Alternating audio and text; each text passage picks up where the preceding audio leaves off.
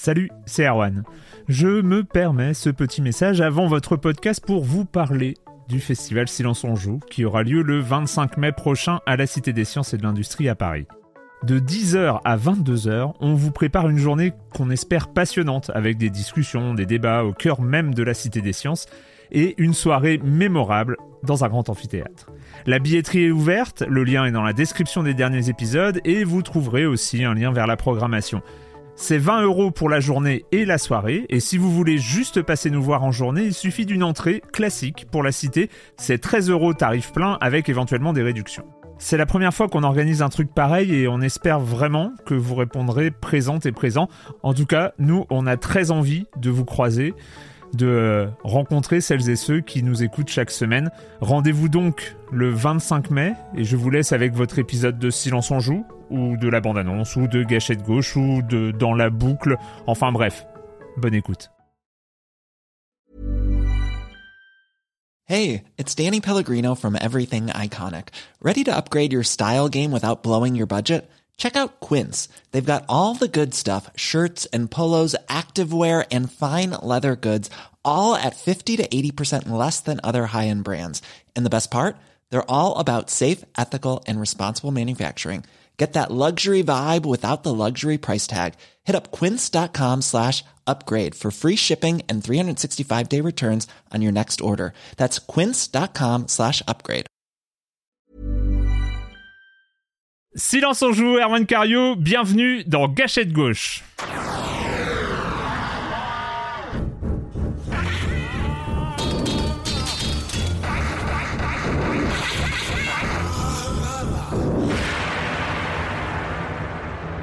Bienvenue dans le huitième épisode de Gâchette Gauche, donc le deuxième épisode. Alors je n'ai toujours pas choisi S02, E02 ou Gâchette Gauche numéro 8. Bref, ça c'est pas le sujet, on, on en parlera, euh, on décidera un jour, mais on, on l'a pas encore fait.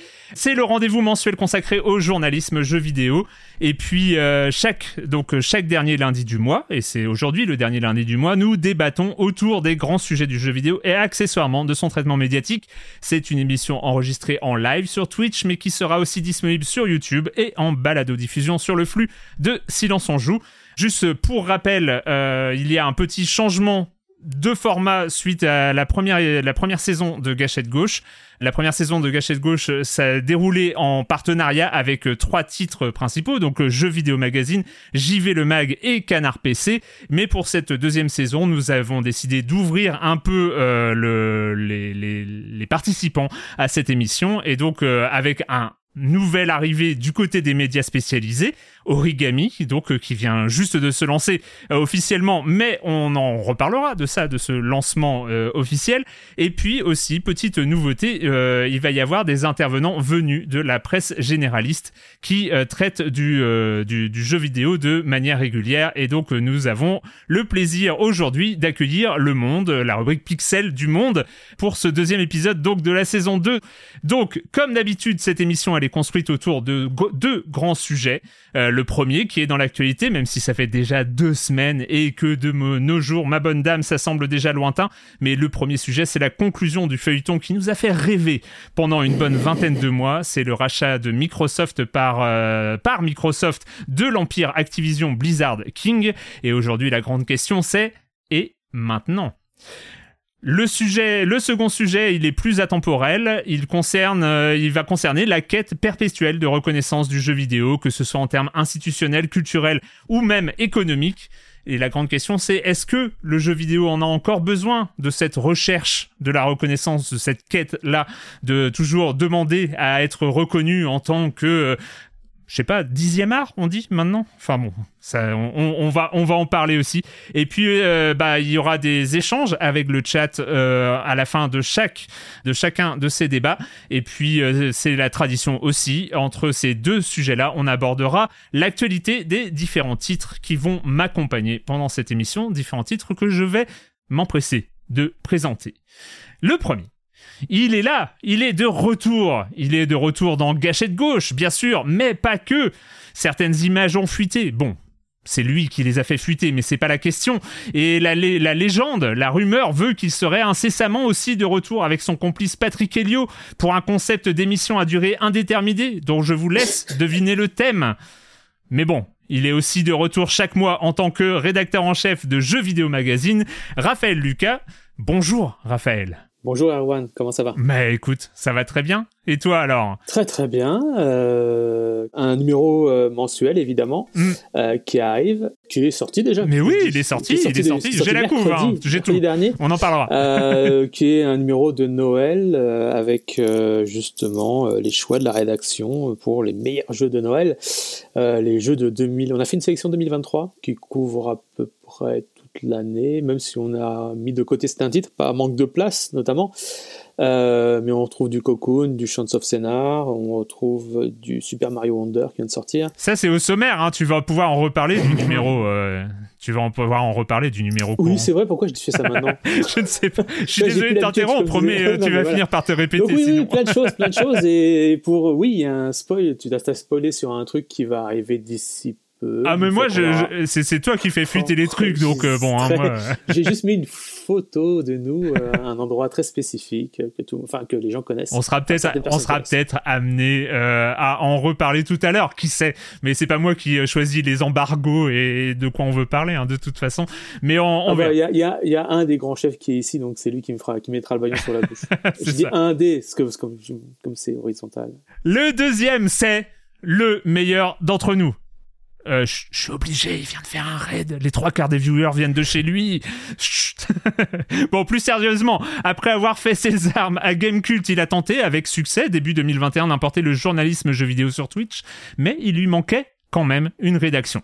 C'est pour ça qu'en juin dernier, il a lancé avec quelques camarades un financement participatif pour cofonder un nouveau média, Origami, et après quelques semaines de suspense insoutenable, ça y est, c'est parti. It's alive. On va en parler. C'est Gotoz, Gauthier Andrés. On va donner le, nom. Euh, salut Gotoz. Comment ça va? Hello Erwan, ça va très bien, merci beaucoup. Euh, J'espère que tout le monde va bien. Euh, très très heureux de de c'est- de faire. Je crois que c'est ma première sous la véritable forme euh, origami euh, lancée euh, pour Gâchette Gauche, donc euh, très content. T'avais déjà le même logo euh, sur la sur l'épisode Ouais. 6 euh, parce que votre logo existait déjà mais c'est la première en tant que euh, membre euh, voilà, en tant que membre d'un média qui est effectivement actif. Voilà, on va dire on va dire Oui. ça comme ça. On va dire ça comme ça.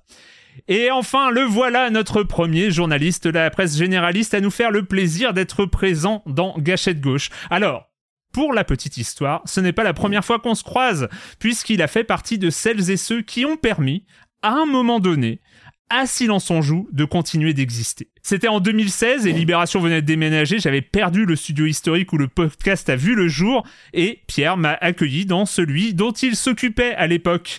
Euh, Et donc on peut dire que sans lui, euh, y aurait-il un gâchette gauche aujourd'hui hein, C'est toute la question, peut-être pas, peut-être pas.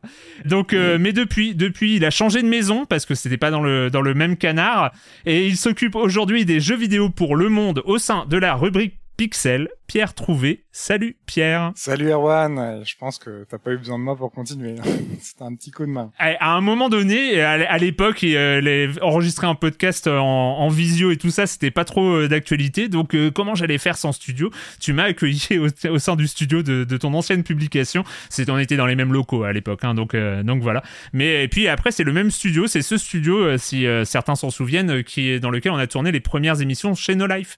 Voilà, de- quand, euh, quand Silence en joue est arrivé, est arrivé chez No Life. Voilà, bon bah merci, merci beaucoup à, tous les trois d'être présents. On va commencer, on va commencer avec le premier débat d'actualité. Le premier débat d'actualité, comme je l'ai dit, date euh, finalement la- l'actualité elle-même date déjà d'il y a deux semaines. C'était euh, le 13 octobre dernier, le CMA, donc euh, c'était Competition and Market Authorities, c'était au Royaume-Uni, qui venait enfin de, euh, de dire euh, oui au rachat euh, d'Activision par Microsoft. Et donc ça, ça a mis un terme à une vingtaine de mois de suspense, de négociations, de révélations, de, de révélations diverses et variées. Parce que voilà, en janvier 2022, c'est la date de janvier 2022, Microsoft a annoncé vouloir acquérir Activision Blizzard King pour un montant de 68,7 milliards de dollars, rien que ça. Et puis bah voilà, ça a marqué le début parce qu'il suffit pas. Hein. Il y a à partir de avec ces sommes là, il y a quelques autorités de la concurrence qui doivent qui doivent un petit peu se prononcer avant que ça se réalise. Donc il y avait trois principaux marchés qui étaient voilà avec des autorités de la concurrence importantes. Il y avait les États-Unis avec la FTC, la Commission européenne et la CMA au Royaume-Uni. Et donc et donc voilà, ça vient d'être validé. La grande question c'est et maintenant, on en fait quoi? On en fait quoi de Microsoft, Activision, Blizzard, King, Bethesda, euh, Rare, euh, tout ce que vous voulez. On en fait quoi de Microsoft Game Studios? Et Mais euh, j'ai envie de commencer par un petit retour en arrière quand même, même si le sujet du débat c'est et après et ou et maintenant. Qu'est-ce que vous en retenez de ces 20 mois? Qu'est-ce qui vous a le plus amusé? Qu'est-ce qui vous a le plus intéressé? Qu'est-ce qui vous Qu'est-ce que vous en retenez? Pierre, on va commencer par toi. Euh.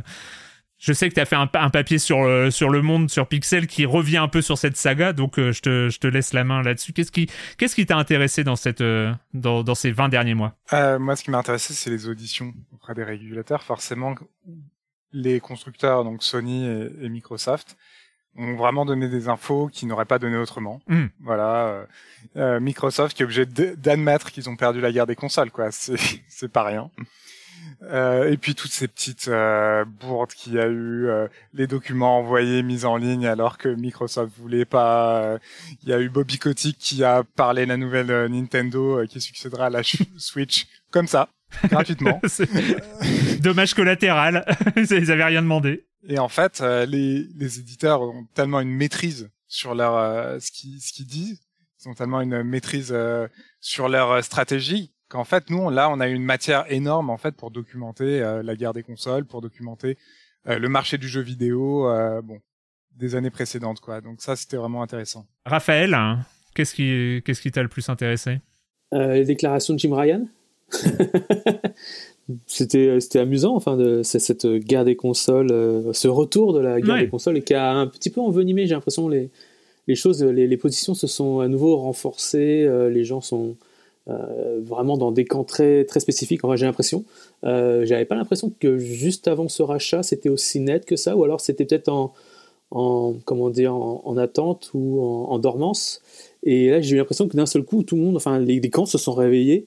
Euh, même chez les joueurs, et on voit ça sur les forums, on voit ça sur à chaque fois qu'un Starfield sort avec en face un Baldur's Gate qui sort sur PS5 et qui sort pas sur, sur, sur Xbox à ce moment-là, même s'il est prévu, et euh, on a l'impression que c'est une guerre perpétuelle là. Et là, c'est euh, Spider-Man. Là, c'est à côté, ça va être un autre jeu chez, chez Forza chez Xbox, etc. Donc, on retrouve évidemment euh, les Forza GT, GT, pardon, etc., etc. Tous ces trucs habituels. Mais j'ai l'impression que ça, ça et, que les gens sans le vouloir, enfin les, les, dirigeants sans le vouloir, ont un peu renforcé ça, alors que jusqu'à présent, et notamment du côté de, chez Xbox, on était dans une sorte d'apaisement en fait, hmm. de ouais, non, mais c'est nos concurrents, mais nos vrais concurrents, c'est Amazon, etc., etc. Enfin, vous vous souvenez de tout ça. Et c'est assez rigolo de voir que, euh, que d'un seul coup, euh, de nouveau, on revient à la charge, et surtout PlayStation, enfin Sony, qui, qui, euh, qui refuse. Et, autre chose qui est intéressant, c'est de voir la place qu'a Call of Duty, visiblement, sur.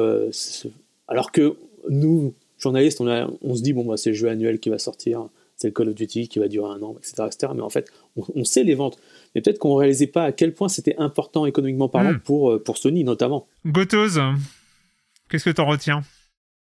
Euh, écoute, qu'une euh, déjà qu'un projet de rachat avec une somme pareille, qui pour rappel est aussi bien historique dans le jeu vidéo que dans la tech, fait perdre la tête à environ toutes les instances qui vont devoir s'y rapprocher, soit pour l'observer, soit pour la commenter, soit pour la réguler. Euh, c'est pour moi ça agit comme un incroyable régulateur de à quel point en fait euh, les euh, les organismes qui s'occupent normalement de gérer effectivement de, faire un peu la, la, police de la concurrence ne sont n'ont plus forcément tous les outils. la plupart de ce qui a été développé par la FTC aux États-Unis était plus une sorte de manière d'aller se se cramer les ailes bien devant tout le monde pour que l'administration américaine derrière euh, comprenne qu'ils avaient plus les armes, qu'ils avaient plus les outils.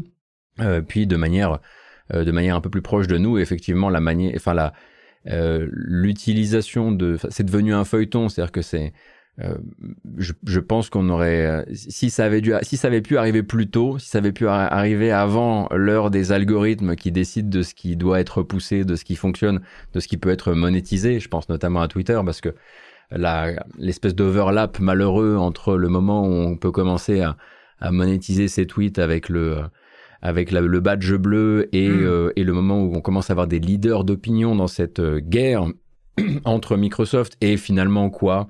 Euh, Et finalement peut-être la Grande-Bretagne. dans son intégralité, tout le gouvernement de Grande-Bretagne et finalement Sony aussi à l'occasion. C'est vrai que ça a créé quand même pas mal de débordements assez assez malheureux. Et, et, et, ça, ça a été, je trouvais que ça, ça a compliqué énormément les choses, énormément la, la compréhension des choses. Mais en même temps, je pense que ça nous a tous, toutes les gens, euh, toutes et tous qui devaient commenter ce truc-là, ça nous a amené à, à nous documenter sur un, sur un des mondes qu'on n'aurait probablement jamais été amené à, à, fréquenter normalement, quoi. À, à, des documents qu'on pensait jamais, sur lesquels on n'aurait jamais pensé scroller, euh, et de manière générale aussi, euh, aussi ouais, se renseigner et apprendre un petit peu mieux à, à comprendre ces choses-là. Pour la tech, la tech avait déjà l'habitude, la tech avait déjà vu Nvidia, ARM, etc. Mm. Ils avaient vu ce que c'était qu'une tentative de rachat qui qui se passe pas bien, quelque chose d'extrêmement adverse, etc.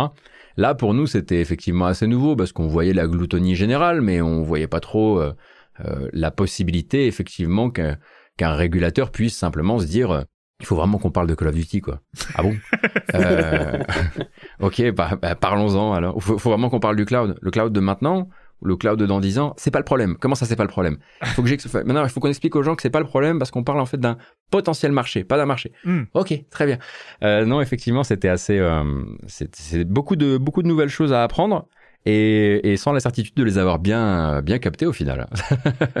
et avec euh, quand même pendant 20 mois euh, Microsoft qui se fait petit. C'est assez marrant. Je sais pas ce que vous en avez pensé. Ça, c'est Microsoft qui se fait petit. C'est vraiment, euh, on est petit. On revendique le fait d'être petit. Regardez nos parts de marché toutes pourries en Europe. Euh, d'où est-ce qu'on est un danger? Euh, D'où de toute façon c'est Sony les plus forts. Sony gagne tout. nous on a vraiment besoin. Enfin vraiment on est minuscule. Le cloud gaming c'est nul. Enfin, on, s'est planté, ça va jamais marcher. C'est vraiment pas un truc important pour nous. Enfin, on, avait l'impression. non, mais il y, y, avait de ça. Il y avait de ça. C'est, il y, Bien sûr. Il y avait, il y avait un côté. Euh, euh, on, on, est, on est tout petit chez euh, chez Microsoft. Ça a été hmm. quand même un un leitmotiv en fait.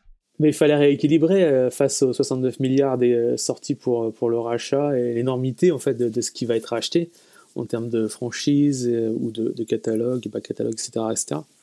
Il fallait justement qu'il rappelle que finalement, euh, il était obligé, enfin, c'était un, moyen pour convaincre. Hmm. Tout comme euh, toutes les, le, contrat avec Nintendo pour sortir Call of Duty.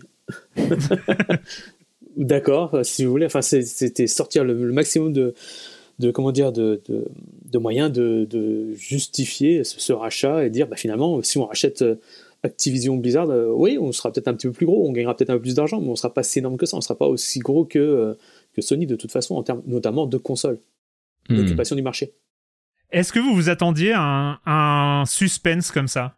Moi, j'avoue que en janvier, euh, en janvier 2020, oui, on savait qu'il allait avoir euh, quelque peu, ça allait grincer un peu du côté de la FTC et tout ça parce que c'est Microsoft et parce qu'ils ont déjà eu des mailles à partir sur des affaires de, de, position dominante.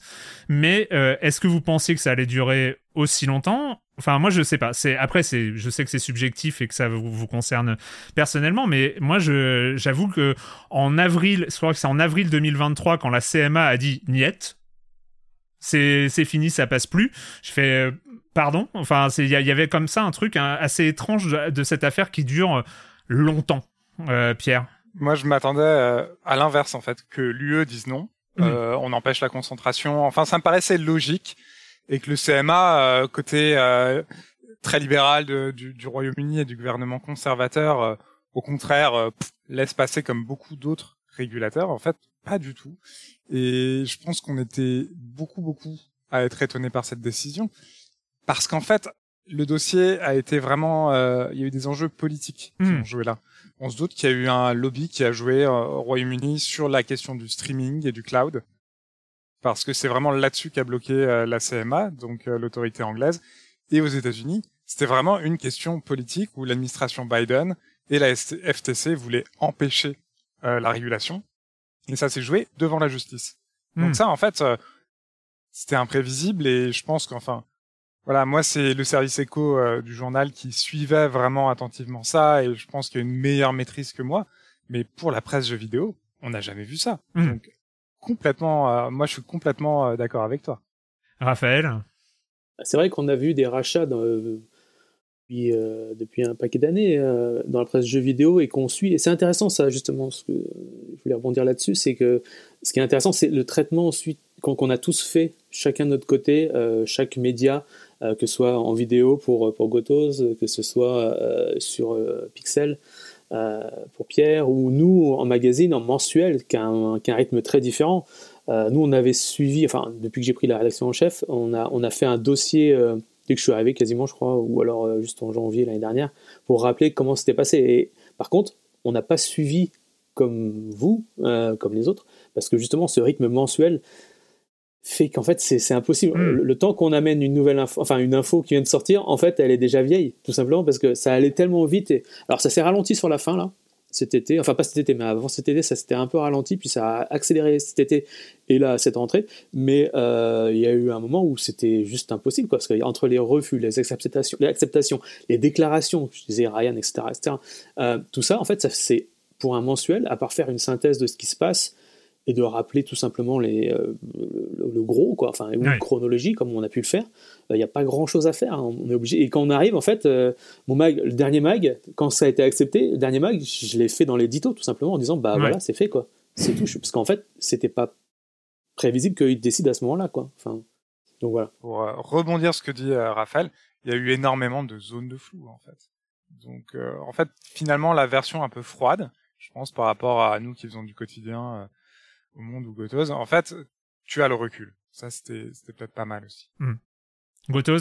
Ah bah j'avoue que hum, c'est à la fois, euh, en, tout cas dans, ma pratique de, dans mon boulot, ça a été une bénédiction et une malédiction parce que dire que ça n'a pas amené du monde euh, sur ma chaîne serait complètement mentir. Hein. Faut, mmh. faut être très honnête avec ça. Mais après, effectivement, tu rentres dans des niveaux de granularité dont le public n'a pas besoin et qui ne servent euh, très souvent qu'à alimenter des guerres entre gens qui comprennent pas ce qu'ils utilisent comme fuel, quoi. C'est vraiment juste des, voilà, des, espèces de de, de, de, de, phrases un peu rapportées, euh, un petit peu récupérées comme ça.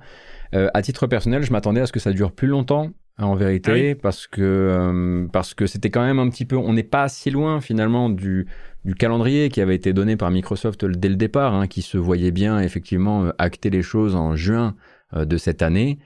je pensais sincèrement que ça risquait de d'être euh, euh, d'être un petit peu plus embêtant, notamment effectivement au niveau de, de l'Union européenne. J'avais totalement sous-estimé en fait l'intérêt que l'Union européenne a à ce qu'un conglomérat Microsoft King euh, puisse faire contrepoids face à un Apple, etc. Parce qu'on sait que voilà, c'est vraiment un sujet qui les intéresse, qui les intéresse beaucoup, et c'est bien qu'ils s'y intéressent. mais, mais effectivement, non, je m'attendais à euh, pour moi, il y a quand même quelque chose de l'ordre de. Ça pourrait être lu. Euh, c'est vraiment un truc qui pourrait être lu comme par deux, deux prismes différents. L'un qui dirait euh, il faut quand même 20 mois pour, pour racheter un mastodonte de ce genre-là. Et l'autre qui dirait et au bout de 20 mois, une, un immense truc comme ça établit que personne ne, ne peut véritablement l'empêcher, l'arrêter. et il y a peut-être aussi effectivement une défaite euh, une, une, défaite des, bah, des organismes actuels, si, si tant est qu'on soit effectivement très inquiété par la concentration, euh, euh, par la concentration des, très grosses entreprises comme ça, quoi. Mais je dois dire que je pense qu'on a plutôt débouché le champagne quand on peut, quand on peut officialiser ça en, octobre, quoi. Ouais. La, question maintenant, c'est et après, et maintenant plutôt, parce que là on, y est. Microsoft Game Studios, devient une entité un peu folle, euh, elle était déjà hein, euh, une entité un peu folle. À quoi ça ressemble l'armée, euh, l'armée disponible, les, les, troupes disponibles de Microsoft Game Studios? J'ai fait un, un, peu une liste des principaux gros titres, même si certains sont par exemple, j'ai mis Bethesda, Arkane et ID Software, euh, c'est trois labels finalement euh, différents, même s'il y en a qui sont inclus dans d'autres. C'est il y, a, le côté un peu poupée russe de d'un conglomérat pareil, mais aujourd'hui Microsoft Game Studios, donc il y a Activision. Euh, Blizzard et King, certes, mais on trouve Bethesda, Arkane, Playground, qui donc fait la série des Forza, Obsidian, Rare, Double Fine, 343 Industries, qui fait Halo, qui était censé être une très grosse licence du jeu vidéo à un moment donné de l'histoire quand même, ID Software, Machine Games, Tango Gamesworks, Gameworks, pardon, The Coalition, qui fait Gears of War, qui était aussi censé être une licence majeure du jeu vidéo à un moment donné de l'histoire. Et, donc, il y a comme ça toute une armée euh, de Microsoft Game Studios. Qu'est-ce que ça va changer aujourd'hui? Moi, c'est vraiment avec un gros point d'interrogation parce que j'en ai pas d'idée euh, vraiment pré préconçu. Qu'est-ce que ça va changer cette acquisition-là aujourd'hui euh, au niveau au niveau de l'industrie? Je te donne la parole, Raphaël, par exemple là-dessus. Je sais pas. Bah, comme tu l'as dit, c'est une armée et enfin Microsoft a de quoi, on va dire, se battre sur le marché euh, du jeu vidéo. Parce qu'en fait, jusqu'à présent, jusqu'à il y a encore quelques années, euh, quand ils n'avaient pas Bethesda et tout ça, on était limité à, en termes de franchise, on était limité en termes de, de studio et donc de force de production. D'autant que la plupart des studios, à part quelques-uns, euh, sont assez jeunes, hmm. ont une dizaine d'années ou maximum, 10-15 ans. Donc ça reste jeune, c'est pas des studios qui ont 20, 30 ans ou euh, comme euh, Ubisoft Montréal, 20 ans, 25 ans, je sais pas. Euh, donc voire plus que ça, peut-être 30 ans. Donc en fait, ce sont, des studios jeunes, ce sont des studios qui et il faut surtout en fait pour alors l'idée c'est le Game Pass, on sait, hein, hmm. ça, du moins ça a longtemps été le Game Pass et le cloud. On sait qu'avec les chiffres qu'on a eu que le cloud finalement c'est très peu de gens, ça intéresse que 3-4% de gens je crois hein, et ils jouent pas très longtemps. C'est juste pour tester un jeu comme du une démo, temps de jeu je crois. Ouais ça c'est ça. Donc c'est comme une démo en fait, c'est que les gens en fait essayent les jeux en cloud pour voir s'ils vont le charger ou pas, plus ou moins, hmm. grosso modo, euh, ou l'acheter ailleurs peut-être. Et euh, donc le cloud c'est raté pour l'instant et donc euh, il reste le Game Pass et le Game Pass on sait très bien que c'est depuis des années c'est ce qui veut être enfin c'est le service que Microsoft veut imposer en, disant bah voilà, vous pas besoin d'acheter les jeux, vous pouvez les avoir en euh, abonnement, euh, comme entre guillemets, je mets Netflix parce que c'est pas du tout le même fonctionnement, mais comme Netflix euh, pour pour pour 12-13 euros par mois quoi. Enfin et plus il y a de jeux, plus il y a de studios, plus il y a une force de production. Le problème, c'est que cette force de production, et on l'a vu dernièrement avec Redfall, ça, veut, ça, ne, ça ne veut pas dire qu'il y aura des bons jeux derrière. Ça ne veut pas dire que tout est maîtrisé en termes de production. Et c'est peut-être ça le, problème que, va affronter Microsoft euh, dans les mois qui viennent, dans les années qui viennent plutôt. C'est euh, qu'est-ce qu'on fait de toute cette force de production? Parce qu'il y a un paquet. Alors évidemment, les entités vont rester indépendantes. Hein.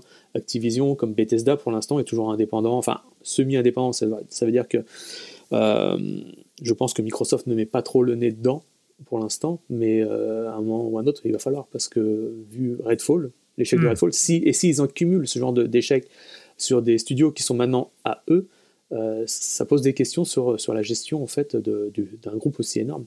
Pierre? Alors, euh, je suis assez d'accord avec euh, Raphaël.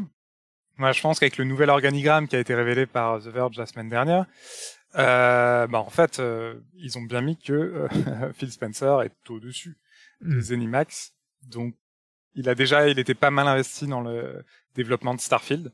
Moi, je l'ai rencontré à la Gamescom et il me disait qu'il a envoyé des notes, hein, euh, des retours de jeu depuis qu'il y était. Donc voilà, je pense que l'effet Redfall va renforcer un petit peu cette euh, cette emprise là. C'est clair qu'ils vont euh, garnir leur leur catalogue du Game Pass pour écraser la, la concurrence sur le, le, système par abonnement. Et il y a un deuxième deuxième stratégie dont on parle pas beaucoup, mais qui était leur premier point donc dans le rapport du CMA, le premier objectif de Microsoft et Spencer aussi me l'a confirmé ils veulent faire du mobile. En fait, on l'oublie. Hmm. Le jeu mobile, c'est le premier secteur du jeu vidéo. On n'en parle pas beaucoup. Mais voilà, euh, Spencer voulait faire du jeu vidéo mobile. On oublie que Bethesda a sorti il y a pas longtemps un Elder Scrolls sur mobile. Ça hmm. fait, voilà, ça fait moins rêver que le 6, mais euh, on a vu qu'il y a eu un Mighty Doom, donc un Doom sur mobile aussi. Donc euh, c'est 50%, je crois. Ou... Bon, je veux pas dire de bêtises, mais on est quand même dans un gros, gros, gros ratio des bénéfices d'Activision Hmm. sur ce secteur. Et voilà, on parle beaucoup euh, de Call of Duty, c'est clair, mais pour moi, j'avais fait un papier à la sortie, ils ont racheté euh, Candy Crush et King. Donc, je pense qu'il y a un effet de vitrine sur bah on a Tango Frameworks, on a tous ces beaux studios, mais ils veulent aussi quand même peser dans le game du jeu vidéo et pour ça, pour faire rentrer de l'argent, il faut compter sur ce secteur de, sur smartphone. Gotos ben, euh, à titre personnel, je, je, me prépare déjà à ce qu'on nous fasse exactement ce qui s'est passé avec le rachat de Bethesda, à savoir que tout ce qui pourra mal se passer dans les trois prochaines années puisse être blâmé sur la très grande inertie euh, d'intégrer un immense bateau, euh, parce que c'est vraiment un immense bateau. On n'intègre pas Ubisoft non plus, mais c'est hmm. quand même un sacré machin. Et effectivement, euh, ah oui, mais là, on s'était pas encore effectivement rapproché, etc. Là, ils actent le rapprochement avec Bethesda. Maintenant qu'il va falloir effectivement aussi euh, stabiliser un truc, euh, stabiliser un, truc euh, pareil. Comme j'ai l'habitude de dire, je voudrais pas être le mec qui est en train de créer les listes de diffusion mail de tout ce nouvel empire pour que ces gens travaillent ensemble. Mais il y a effectivement des alertes assez intéressantes qui ont été levées par Redfall sur la manière de, de chapeauter ou non la partie au, plus près des, des, des, des, productions. Moi, ce qui va... évidemment, il y a, le, y a le, le fantasme. Le fantasme, c'est que c'est que soit libéré euh, de, de, la, de la prison Call of Duty un certain, certain nombre de studios chez Activision euh, qui, euh, qui avaient d'autres envies, d'autres savoirs, qui pourraient tout à fait. Enfin, il y a, y a, un vrai trésor de guerre en termes de, en termes de licence, etc. Moi, ce qui m'inquiète un petit peu, c'est je me demande combien de temps va durer véritablement la lune de miel où on, où on va pas, pas du tout parler de redondance. Parce que mm. quand on va commencer à parler de redondance, c'est-à-dire euh, tous ces, tous ces services euh, qui ont été rachetés, qui existent déjà au sein de Microsoft, euh, ces talents qui sont déjà là, euh, ces équipes, euh, ces deux grosses équipes qui pourraient devenir une plus petite équipe, ça, ça risque effectivement, à mon avis, d'être un chaud-froid qui, qui arrivera, qui sera très probablement timé de manière très particulière et très, très stratégique dans la communication de Microsoft, peut-être diffusé sur un, un temps long. Euh, peut-être qu'ils attendront la prochaine fois où tout le monde sera en train de faire ça, euh, puisque voilà, ça peut tout à fait réarriver euh, dans les années à, venir. Mais voilà, le moment où voilà où cette euh, où cette ce, ce, ce truc-là va tomber. Et ça vaut aussi, c'est, enfin, si on veut se faire les prophètes du pire, il y a aussi effectivement toute la question du Game Pass et de l'intérêt qu'auront, qu'aura encore Microsoft, enfin Microsoft Gaming, donc Xbox, après-demain, à signer de bons deals avec des indépendants Hmm. quand un Game Pass est déjà, euh, est déjà donc avec une locomotive qui s'appelle notamment Call of Duty, mais qui pourrait s'appeler World of Warcraft, parce qu'ils vont probablement trouver une manière très préférentielle d'accéder à World of Warcraft euh, dans les mois qui, euh, qui viennent via le Game Pass, euh, Diablo, etc., etc. Quoi. Donc à quel point les deals vont effectivement se, l'intérêt des deals va s'effondrer, à quel point euh, Electronic Arts est actuellement en train de se chercher un bon copain pour, pour Battlefield parce que maintenant Battlefield est littéralement tout seul. Euh, avant, on servait toutes les, toutes les, les, les, enfin, on servait toutes les crèmeries euh, indépendamment mm. euh, à, à, à, deux trois deals marketing près. Ouais. mais les, ouais, les retombées en fait de la puissance que va que va obtenir le Game Pass m'intéresse m'intéresse beaucoup. Mais mais mais mais même d'un point de vue purement de la stabilité des studios, pour l'instant, c'est pas un truc sur lequel Microsoft est connu quoi. Euh, c'est pas c'est pas quelque chose c'est ils ont des studios ils ont déjà euh, dans leur escarcelle avant le rapprochement avec euh, avec Activision et même avant le rapprochement avec Bethesda des studios en détresse dont on n'a pas de nouvelles depuis très longtemps euh, ou, ou, quand on a des nouvelles, c'est pas forcément des bonnes. je parle très souvent de 343 Industries, mais ce matin encore en live, je parlais des créateurs de, de Undead Labs, pardon, Undead Labs, les créateurs de la série des Jeu de zombies en monde ouvert. Decay, Decay, Decay, quelque chose. State of Decay, pardon, excusez-moi. State of Decay, voilà, c'est ça. Comme je, comme je dis d'habitude, arrêtez de créer tous les titres de jeu avec les 50 mêmes mots. Moi, j'en peux plus à titre personnel. Euh, mais, mais voilà, en fait, euh, je pense qu'il faudrait, enfin, c'est limite, euh, l'image donnée, c'est celle d'un groupe qui aurait besoin de presque envoyer désormais une task force pour stabiliser chaque studio qui n'est pas euh, qui n'est pas Playgrounds, euh, qui n'est pas Turn 10, euh, qui n'est pas ceux qui ont effectivement livré, et, je mets bien sûr Bethesda Softworks là-dedans. On dit encore Softworks en 2023, je sais plus. Bethesda. Bethesda, parce que bon, Starfield, c'est pas la peine de le changer puisque manifestement les gens l'achètent comme ça. Hmm. Donc c'est pas la peine d'essayer de. Moi, j'ai. En, termes de, c'est peut-être un peu caricatural, mais mais quand on parle de cette, voilà, Microsoft achète Activision Blizzard King, vraiment en caricaturant, est-ce qu'ils viennent pas d'acheter 4 jeux pour 70 milliards? Enfin, c'est une question, hein, mais il y a un Candy Crush, Call of Duty, Diablo, Overwatch. T'as cité World of Warcraft, ça fait peut-être un cinquième, mais bon, qui euh, commence à qui commence à se faire vieux, même si on sait qu'il y a, il y a des euh, il y a des extensions qui sortent euh, régulièrement. Mais est-ce qu'ils viennent pas d'acheter quatre jeux 70 milliards de, de, dollars? Même si je suis d'accord, Candy Crush est un, élément important de ces quatre jeux. Hein. Je, je, je ne Gotose. On est vraiment on est vraiment dans une économie maintenant des équipes opérationnelles c'est vraiment devenu extrêmement difficile de monter des équipes qui sont prêtes à faire du développement. Microsoft le sait, ils, sont limite maintenant avec euh, Crystal Dynamics à qui ils confient en externe euh, le développement de Perfect Dark, etc. Euh, beaucoup de gens sont partis ailleurs, les conditions de travail sont parfois, et les salaires et plein d'autres choses sont parfois meilleurs dans la tech, etc. Et acheter des équipes opérationnelles qui sont capables de livrer des trucs de qualité Call of Duty, c'est... Tu pourrais même acheter, enfin, ça ne serait pas évidemment le même prix, mais le, jeu, euh, je sais pas lequel est le bonus de l'autre quelque part. Bon, on sait que c'est Call of Duty effectivement qui, l'emportera euh, au poids, mais c'est très très important. Raphaël ce qu'a racheté Microsoft, c'est surtout le, savoir-faire, hein, ce, que, ce que vient de dire Gotos en fait. Hein. C'est-à-dire cette capacité aussi des équipes euh, d'Activision à travailler ensemble. parce que sur un Call of Duty, c'est pas, c'est pas un studio, c'est 3 à 4 plus studios qui travaillent ensemble. Euh, sur le prochain, c'est euh, Jammer, Infinity Ward, euh, Treyarch. Il y a peut-être même du Raven qui, part dedans. Il y a Raven Software, High Moon Studios, Binox, voilà, Beachhead. Il y a, je crois, 7, 7 studios, 6 mm. studios au sein d'Activision qui bossent rien que sur Call of Duty. Oui, mais sur Call of Duty, sur un Call of Duty, il y en a 3, et puis ensuite ça tourne, et il y en a un qui est main, et puis les autres. Donc ce sont des choses qu'ils ont appris. Après, Blizzard, c'est encore une, une, autre question, mais c'est pareil. Enfin, c'est des choses que les studios apprennent à faire. Et euh, je me souviens d'interviews avec des gens de Bethesda, euh, où quand Bethesda a commencé à racheter justement Arkane, etc., etc., et comment en fait ils avaient mis en place les premiers, justement, les ébauches de travail ensemble avec échange de technologies, etc. C'est des choses en fait que les équipes savent faire chez Activision, du moins dans les franchises, chaque franchise, ou chaque, euh, chaque grand, grand titre, on va dire. Et donc, Call of Duty principalement. Et donc ça, c'est une expertise en fait qui est difficile aussi euh, à avoir. Et puis ensuite, il y a à savoir utiliser les assets qui sont euh, déjà présents.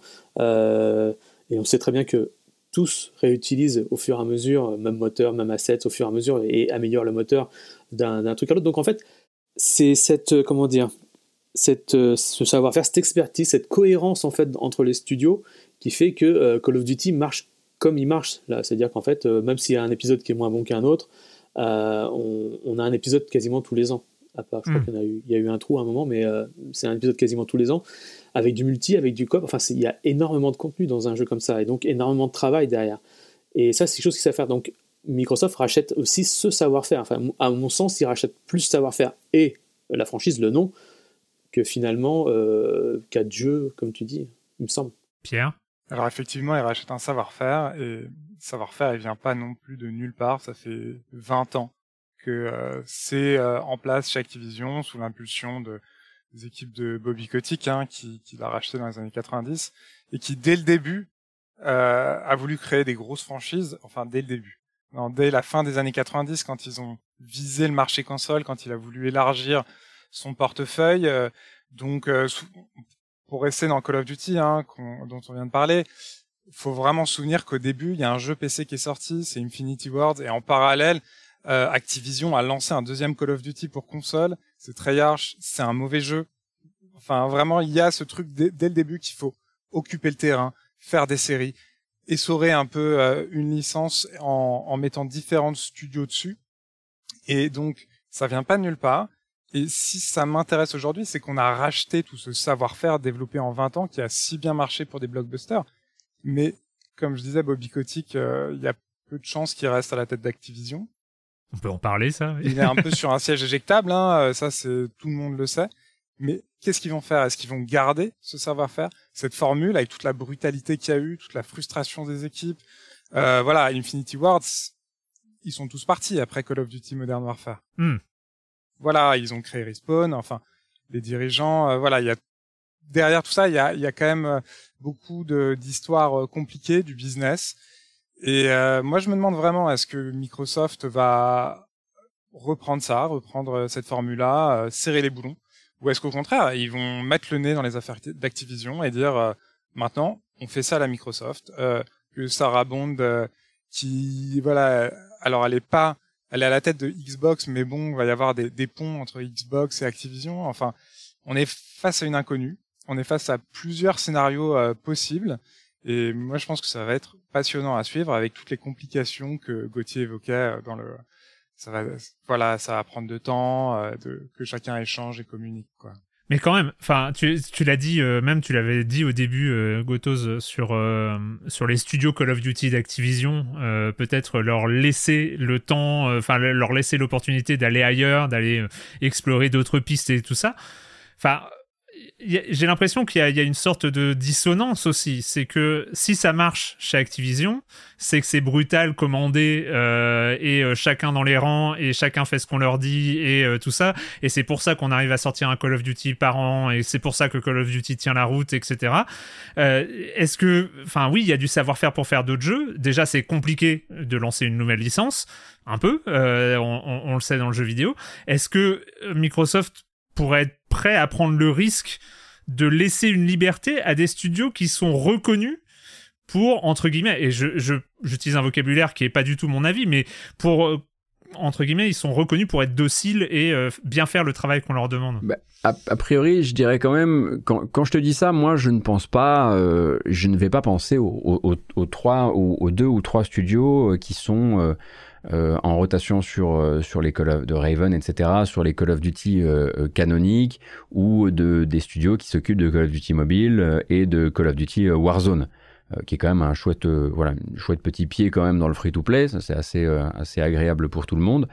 Euh, mais en revanche, tu as de plus petits studios qui sont retrouvés en support, notamment pour faire du contenu live, euh, etc., euh, qui étaient bons à autre chose avant et mm. à quelque chose qui est un peu plus identitaire Microsoft aujourd'hui, si curieux que ça puisse paraître, parce que je vais pas, je vais quand même parler de Crash Bandicoot, c'est qu'on est, c'est très contre-intuitif, mais un studio comme Toys for Bob, par exemple, ou un studio comme euh, Vicarious Visions avant qu'il se fasse absorber par, par Blizzard, étaient des forces créatives intéressantes euh, qui auraient pu particulièrement bien venir garnir du Game Pass, par exemple. Un Tony Hawk Pro Skater 1 plus 2 te fait une très bonne fin d'année sur un Game Pass. Euh, un Crash, euh, le, enfin, les, les Crash récents, les, les, les remakes de, de Spyro, ce genre de choses. Je parle vraiment pas de démobiliser. à mon avis, l'édifice Call of Duty, il doit tourner de lui-même et faut vraiment pas, faut, faut vraiment pas y toucher. Mais autour, il y avait une espèce de tout Call of Duty où on a ramené des équipes Bon, pour euh, Vicarious Vision, c'est terminé. Hein. Ils ont, c'est eux qui ont terminé euh, Diablo 2 Resurrected, et puis maintenant ils sont, ils sont l'équipe 3 ou 4 de Blizzard, je sais plus. Mais au moins pour endiguer ce phénomène-là, euh, et peut-être euh, exfiltrer des gens au fur et à mesure pour leur, faire retoucher à autre chose, pourquoi pas, ouais. Mais je crois que Spencer avait déclaré avoir regardé la liste justement des, des franchises qui appartenaient à Activision et peut-être potentiellement ça avait fait rêver tout le monde de faire revenir des, des, trucs un peu oubliés euh, des hmm. années 90, 2000. À voir. Mais ne serait-ce que parce qu'il faut reparler, t'en as parlé au début, euh, King, la partie King, là ils ont racheté un jeu. Enfin, on sait que euh, aujourd'hui c'est compliqué de lancer un free-to-play. C'est, c'est, enfin, tu, tu, lances une bouteille à la mer et tu, tu vois si ça accroche, etc. King, c'est Candy Crush, Candy Crush Saga pour pour le c'est Est-ce qu'il là aussi il y a un savoir-faire? Enfin, c'est, euh, j'ai l'impression. Il y a, y, a des, y a des studios qui ont un savoir-faire. Supercell, par exemple, ailleurs, a réussi à, à reproduire comme ça euh, plusieurs succès d'affilée, mais c'est là aussi c'est compliqué. Bon après, Candy Crush est une sacrée cash machine de toute façon euh, et qui est pas prêt de s'arrêter. Mais euh, ça, ça semble être des rachats de jeux pratiquement. Enfin, c'est ça qui m'interroge quand même beaucoup. Sur euh, Candy Crush, euh, moi j'avais échangé avec la responsable du level design et il y a un énorme savoir-faire parce qu'en fait tout ça est guidé par hmm. euh, de la data science en temps réel. et ils voient les niveaux sur lesquels les gens bloquent. Ils voient les niveaux sur lesquels au contraire ça passe trop vite. Tout ça, c'est vraiment c'est du donc c'est une équipe de level design, mais les gens qui pilotent, ce sont des gens qui font euh, qui sont des data hmm. scientists. Donc euh, ça c'est très complexe, c'est c'est vraiment un énorme boulot qu'a fait King là-dessus. et que pour moi l'un des plus beaucoup d'Activision c'était avoir racheté ça directement parce qu'il voilà c'est monté en puissance et donc sur ce point-là je me demande je ne sais pas où ça en est mais s'ils vont pas essayer de copier cette formule pour la répliquer sur d'autres jeux à Microsoft, d'autres licences peut-être, et du coup réussir à faire ce qui est devenu très très difficile de faire, c'est de s'imposer sur le jeu mobile, c'est de sortir tout de suite un nouveau jeu qui remonte dans les stores. Hmm.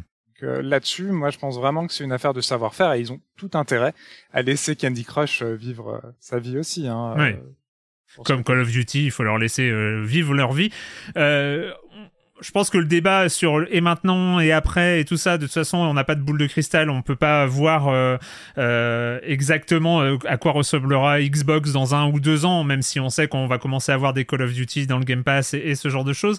Moi, ma question, c'est est-ce que Xbox la division en, général la division gaming de Microsoft avec 70 milliards même quand on s'appelle Microsoft, c'est pas voilà, c'est pas rien. Euh, avec 70 milliards de dépenses, est-ce que Xbox a aujourd'hui une obligation de résultat? J'ai l'impression qu'il y a quand même un truc, une épée de Damoclès quand même. C'est ok, on vous a filé euh, Activision, euh, maintenant vous avez intérêt à réussir. Je sais pas ce que vous en pensez, Raphaël. Oui, évidemment. Ben, surtout Spencer, hein, parce que je pense qu'on parlait de siège éjectable et de, et de peut-être parachute doré pour certains, pour Picotique en tout cas. Euh, c'est évident que Spencer, s'il se loupe déjà que le Game Pass n'est pas à la hauteur en fait des chiffres euh, espérés euh, pour 2023, 2024, et alors plus tard on peut imaginer qu'ils atteindront jamais, à moins d'un justement peut-être avec ce rachat d'Activision, peut-être que ça va donner un coup de boost, on verra, au nombre d'utilisateurs du Game Pass qui est euh, aux alentours de 30 millions, je crois, maintenant, à peu près, c'est estimé. 25 euh, millions annoncés il y a, quelques, il y a l'année dernière, je crois, ou il y a deux ans, et euh, visiblement, on serait aux alentours des 30 millions actuellement. Donc oui, il y a une nécessité de réussir, parce que quand on dépense 69 millions de dollars, enfin, milliards, milliards, pardon, de milliards, Milliards, tu vois, un milliard de dollars, enfin, il y a une attente, c'est évident. Et je pense que euh, c'est sûr que euh, les investisseurs et tout ça auraient peut-être préféré récupérer cet argent autrement, euh, plutôt que de... Là, je cite Oscar Le Maire, hein, qui, a hmm. sorti, qui, a ressorti un papier ce matin dans, sur son, son Patreon. Sur Ludostri. C'est ça. Hmm. Donc, et il dit exactement ça, en fait. Hein. C'est justement que il faut des résultats, sinon ça sinon ça pourra pas continuer. Y a un moment, malgré la, cash machine Microsoft, il faut qu'il y ait des résultats. Et là, pour l'instant, les résultats ne sont pas encore là. Et à voir sur le futur. Je vais juste rebondir un, petit peu rapidement sur, Call of Duty et ce qu'a dit, euh, je crois, Gotos tout à l'heure.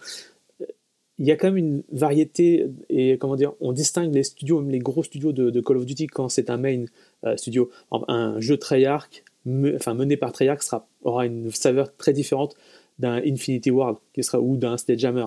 Euh, c'est ça qui est intéressant aussi, c'est que même si c'est une grosse licence où on ressort, on resserre tous les, toutes les années la même formule, globalement, il y a des euh, saveurs, ouais, j'aime bien le terme saveurs différentes entre chaque volet. Et euh, un Treyarch sera toujours un tout petit peu plus pété, bizarrement, euh, ou un peu, je sais pas, un peu, un peu différent. Hmm. On voit la même chose hein, chez Ubisoft. Hein. On sait très bien que Ubisoft Montréal qui fait un Assassin's Creed et Ubisoft Canada, Québec, c'est pas du tout la même chose. Quoi. C'est, y a, c'est, déjà, c'est pas la même équipe évidemment, et il y a une concurrence interne. Ça, chez Ubisoft, en tout cas, elle est, elle est on le sait. Euh, pour avoir discuté avec des développeurs. Il y a une compétence interne entre les studios qui est euh, alors euh, concurrence, pour savoir qui serait le meilleur en fait, une hmm. sorte de compétition interne qui est un peu justement comment dire la, que la direction encourage, on hmm. va dire. Alors, en mettant bien sûr les, je me permets de mettre 69 milliards de dollars de côté, excusez-moi. je les pousse comme ça. Non, mais euh, en fait, il y a également une obligation de résultat qui va être intéressante à suivre aussi, c'est que euh, Activision est une entreprise donc euh, qui passe de, du, qui passe dans de nouvelles mains et qui est sous une pression médiatique importante sur un certain nombre de sujets. et, et, pas uniquement médiatique, hein, également au niveau des instances, notamment californiennes et des instances américaines sur sa culture d'entreprise, etc. Euh, Microsoft, euh, à un moment, a mal géré un truc au niveau de ses investisseurs et est tenu désormais de produire un rapport sur sa culture d'entreprise et sur un certain nombre de soucis. un rapport qui est donc produit devant les investisseurs, mais qui est donc accessible au public mhm. également. tu te récupères ce qu'on appelle les fameuses les quelques pommes pourries, tu récupères un certain nombre de, de, barils dans lesquels il y a un certain nombre de pommes, de pommes pourries et des journalistes qui n'ont pas forcément envie d'oublier 2021. Euh, et ça, ça va être également un sujet et une obligation de résultat de ce côté-là surtout quand tu as pris de nouveaux engagements euh, vis-à-vis d'une nouvelle ouverture vers euh, le syndicalisme que tu as combattu farouchement aux États-Unis pendant 20 ans. Ils ont été soutenus, euh, hein. Microsoft du coup a été soutenu par les syndicalistes qui, étaient plutôt pour rejoindre la galaxie Microsoft côté Activision. Exactement. C'est il y, a un côté un peu c'est le, le, c'est le, le, le, moindre mal de, de Geralt de Rive, mais il y a probablement effectivement quelque chose de cet ordre-là et, et j'espère très sincèrement que que, le, que tout, ce, tout, ce spectacle, parce que ça a été justement un rachat spectacle, et je pense que la manière dont il a été spectaclifié, c'est aussi parce que ça permet de, voilà, de créer des paravents, ne, ne, relèvera pas la pression euh, sur ces sujets-là, euh, parce que maintenant c'est dans les mains de, dans les mains de Microsoft, et le travail, on le sait, est, loin d'être, est loin d'être terminé, et parfois loin d'avoir été entamé. Alors, imagine. Pierre, obligation de résultat. Euh, et si ça se plante, il se passe quoi? Bah oui, pour faire vite, euh, je dirais que pour Microsoft, en fait, le jeu vidéo, c'est pas énorme. Hein. J'ai regardé le bilan financier qui est tombé la semaine dernière. Il y a, il y a trois lignes, en fait. Vraiment, ils disent juste bravo Xbox, euh, vous avez gagné 13%. Et en fait, Satya Nadella, je pense que vraiment, lui, il pense aux jeux vidéo euh, pas tout le temps, quoi. Enfin, pas beaucoup. Et, et pas en le matin. ouais, grave, mais c'est voilà, pour Microsoft, en fait, euh, qui est une des dix plus grosses entreprises mondiales, voire dans le top 5, désolé, c'est pas mon secteur, mais voilà, c'est pas aussi central que chez Nintendo ou PlayStation de faire du jeu vidéo. Et du coup, euh, s'il n'y a pas de résultat, est-ce qu'ils vont pas se dire, bon, bah, on va un peu euh, restructurer tout ça, couper des trucs, on a perdu un peu des sous, et c'est pas grave parce qu'on est juste gigantesque. Et du coup, si on a une Wii U qui se plante, est-ce qu'on va lancer une Switch après ou mettre tout pour faire euh, cet équivalent-là? Enfin, voilà, moi je me pose cette question de euh, la place que va avoir le jeu vidéo dans Microsoft. Alors, quand on parle à Phil Spencer, il dit bien sûr, ça va devenir central, c'est euh, la forme de loisir de demain et tout ça, mais bon, je voilà, moi je me fie à ce que j'ai lu cette semaine dans le rapport financier où il y a pas une seule fois le mot gaming, je crois, ou au moins il y a écrit Xbox deux fois quoi. Donc euh, pour la suite, n'oublions pas euh, que voilà, Microsoft tente un truc et si ça marche pas, ils sont capables euh, de le soutenir, mais aussi de peut-être laisser un peu les choses aller quoi. C'est ça qui est fou, c'est que c'est c'est l'acquisition la plus folle de, de l'histoire du jeu vidéo qui vient qui vient d'être de se conclure ces dernières semaines et on a l'impression quand même que la pression est telle, l'obligation de résultat est telle qu'il y a un monde dans lequel le rachat d'Activision aboutit à la fin de Microsoft, de la division de jeux vidéo de Microsoft. Enfin, c'est si un jour euh, il y en a marre, quoi. Enfin, euh, on, arrête le Game Pass, on arrête. Enfin, voilà, on, il y a quand même une, il y a, on est dans, on rentre dans une période de flou quand même avec ça. Je sais pas ce que vous, c'est peut-être un peu radical, mais j'ai l'impression qu'il y a un gros flou dans les, sur les années qui viennent. Les années, pas les mois, mais les années. Raphaël? Bah, il y a un gros flow, oui, et en même temps, euh, justement, l'acquisition d'Activision Blizzard euh, King va sûrement aider à y voir plus clair, je pense, dans les euh, deux ans qui viennent à peu près. Si en fait Call of Duty, si tout ça ne rapporte pas d'argent et ne fait pas exploser les, les, ventes d'abonnements Game Pass, etc., etc., ils se poseront des questions. Parce que le Game Pass, on, on oublie un tout petit peu, mais et le cloud, mais c'est jouable sur téléphone portable aussi. Hein. Hmm. Euh, donc c'est aussi, euh, on parlait tout à l'heure, Pierre parlait de, du, portable et du, euh, du, jeu sur portable, ça, ça, participe de ça. Hein. Donc, donc oui, et on va voir ça dans, dans quelques mois. Il faut, je pense, le temps que tout s'installe.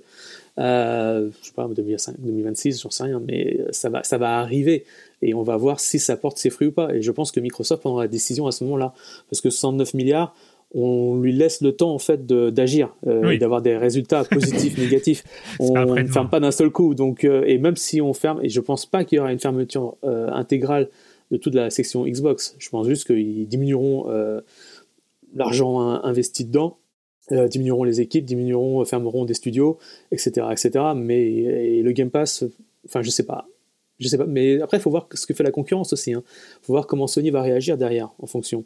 Hmm. Parce que Sony, avec Ryan sous Ryan, a pris l'option en partie euh, du free-to-play, euh, game of service, etc., etc., en embauchant euh, Bungie qui chapeaute tout, en mettant, en gelant des, des, projets comme celui de Last of Us multijoueur.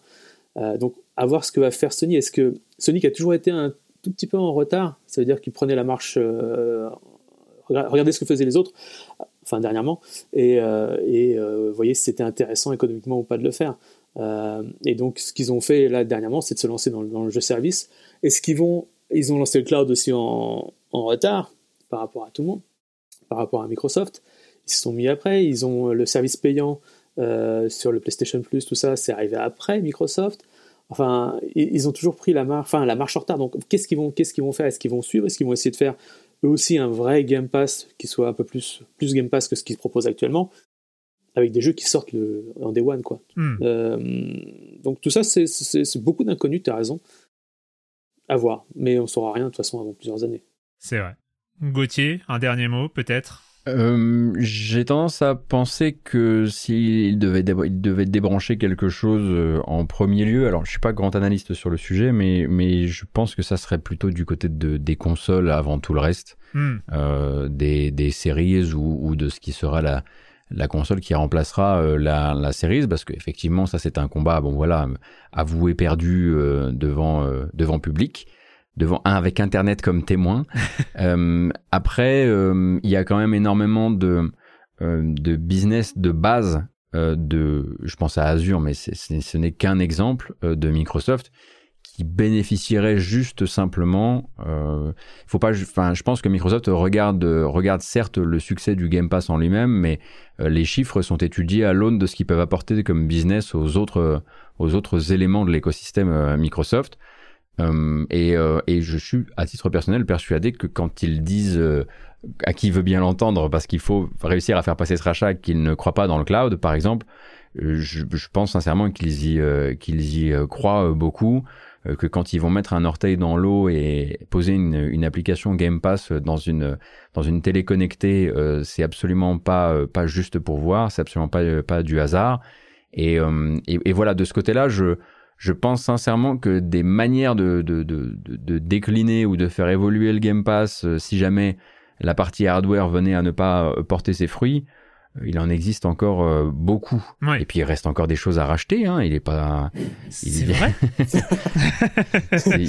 s'il reste, s'il reste de tout ça tourne tourne correctement et si si la confiance de Nadella ou, ou, qui passera après euh, peut, peut, peut, peut, encaisser encore quelques quelques revers de situation quelques milliards. Hein, Electronic Arts, Ubisoft, tout ça, c'est. euh, ok, bah écoutez, merci. Euh, on va juste repasser en, en, chat si vous avez quelques réactions. J'ai vu, je suis désolé, j'ai vu passer plein de réactions pendant euh, pendant le débat, mais mais je peux pas faire 12 milliards de choses. Si vous avez des questions, des réactions, n'hésitez pas pas. Euh, généralement, je suis assez nul. C'est un peu comme euh, après les conférences quand on fait passer le micro dans la salle, il y a jamais des mains qui se lèvent. Mais euh, qui sera le prochain à se faire racheter? On n'a pas de boule de cristal, hein, donc c'est. bah, il y en a quand même, il y en a quand même un qui danse une belle, une, une, belle danse lascive depuis manifestement un an, selon les sources. Ce serait effectivement Electronic Arts. Hmm. Euh, là, ces temps-ci, il y a eu cette espèce de incroyable renvoi de, d'articles via Bloomberg avec un article qui disait Electronic Arts ça aime beaucoup Disney, et puis un autre article de Bloomberg qui disait Disney aime vraiment quand même beaucoup Electronic Arts. Pendant qu'Electronic Arts venait, euh, vient de restructurer son activité en eSports d'un côté et Entertainment de l'autre. En tout cas, la, les préparatifs euh, oui. la table est mise, quoi. Oui, oui, c'est clair, c'est clair. Il y a aussi euh, Astopolis qui nous dit la réaction de Sony sera intéressante à suivre. Il y a dans les, dans les semaines, dans les mois, dans l'année à venir, euh, quel type de réaction on peut attendre de Sony? Parce que Sony, ils sortent leur jeu, mais euh, généralement et ils sortent des sortes de manettes avec écran aussi mais bon ça c'est une autre histoire euh, mais euh, mais il y a ces réactions là je, je, trouve étonnant la positivité générale du milieu, y compris journalistique, face à ces concentrations à visée monopolistique, nous dit euh, Ah non, c'est surtout qu'on n'y peut rien. Alors effectivement, il y a, enfin, si tu veux, si tu veux vendre de la positivité sur un truc comme ça, tu peux effectivement, euh, voilà, tu peux en faire, euh, en faire complètement ton, ton beurre tous les tous les jours, quoi. Après, il y a aussi le fait que je crois qu'on a, on a vraiment essayé, chacun à notre manière, d'essayer d'expliquer. Hmm. Euh, sans forcément de euh, euh, utiliser ces trucs-là pour en faire une tribune, parce qu'ensuite tu te retrouves en base clos avec que des gens qui pensent comme toi sur le, le sujet, etc. Euh, je sais qu'à titre personnel, moi, c'est ce genre de, de, de, de, mouvement de concentration me, me terrifie pas mal. Ouais. je me souviens de l'époque où je disais, oh, vous savez, je crois vraiment que il faut pas trop s'inquiéter avec Embracer. Hein, il laisse les gens faire ce qu'ils veulent, ce qu'ils savent faire.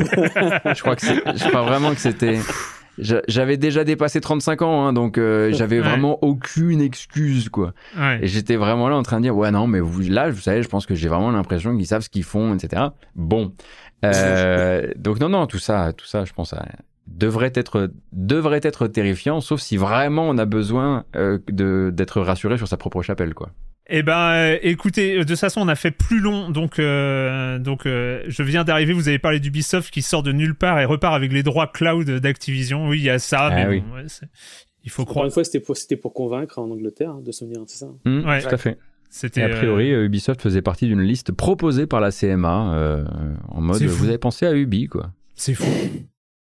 Il y, a, y, a, des points de déroulement de cette affaire qui sont complètement dingues quand même, des, des, des, dominos comme ça qui, qui aboutissent à ce que euh, on a un communiqué d'Ubisoft le jour de la validation du rachat, genre youpi, on va faire euh, Call of Duty en cloud, mais bon, c'est euh, incroyable.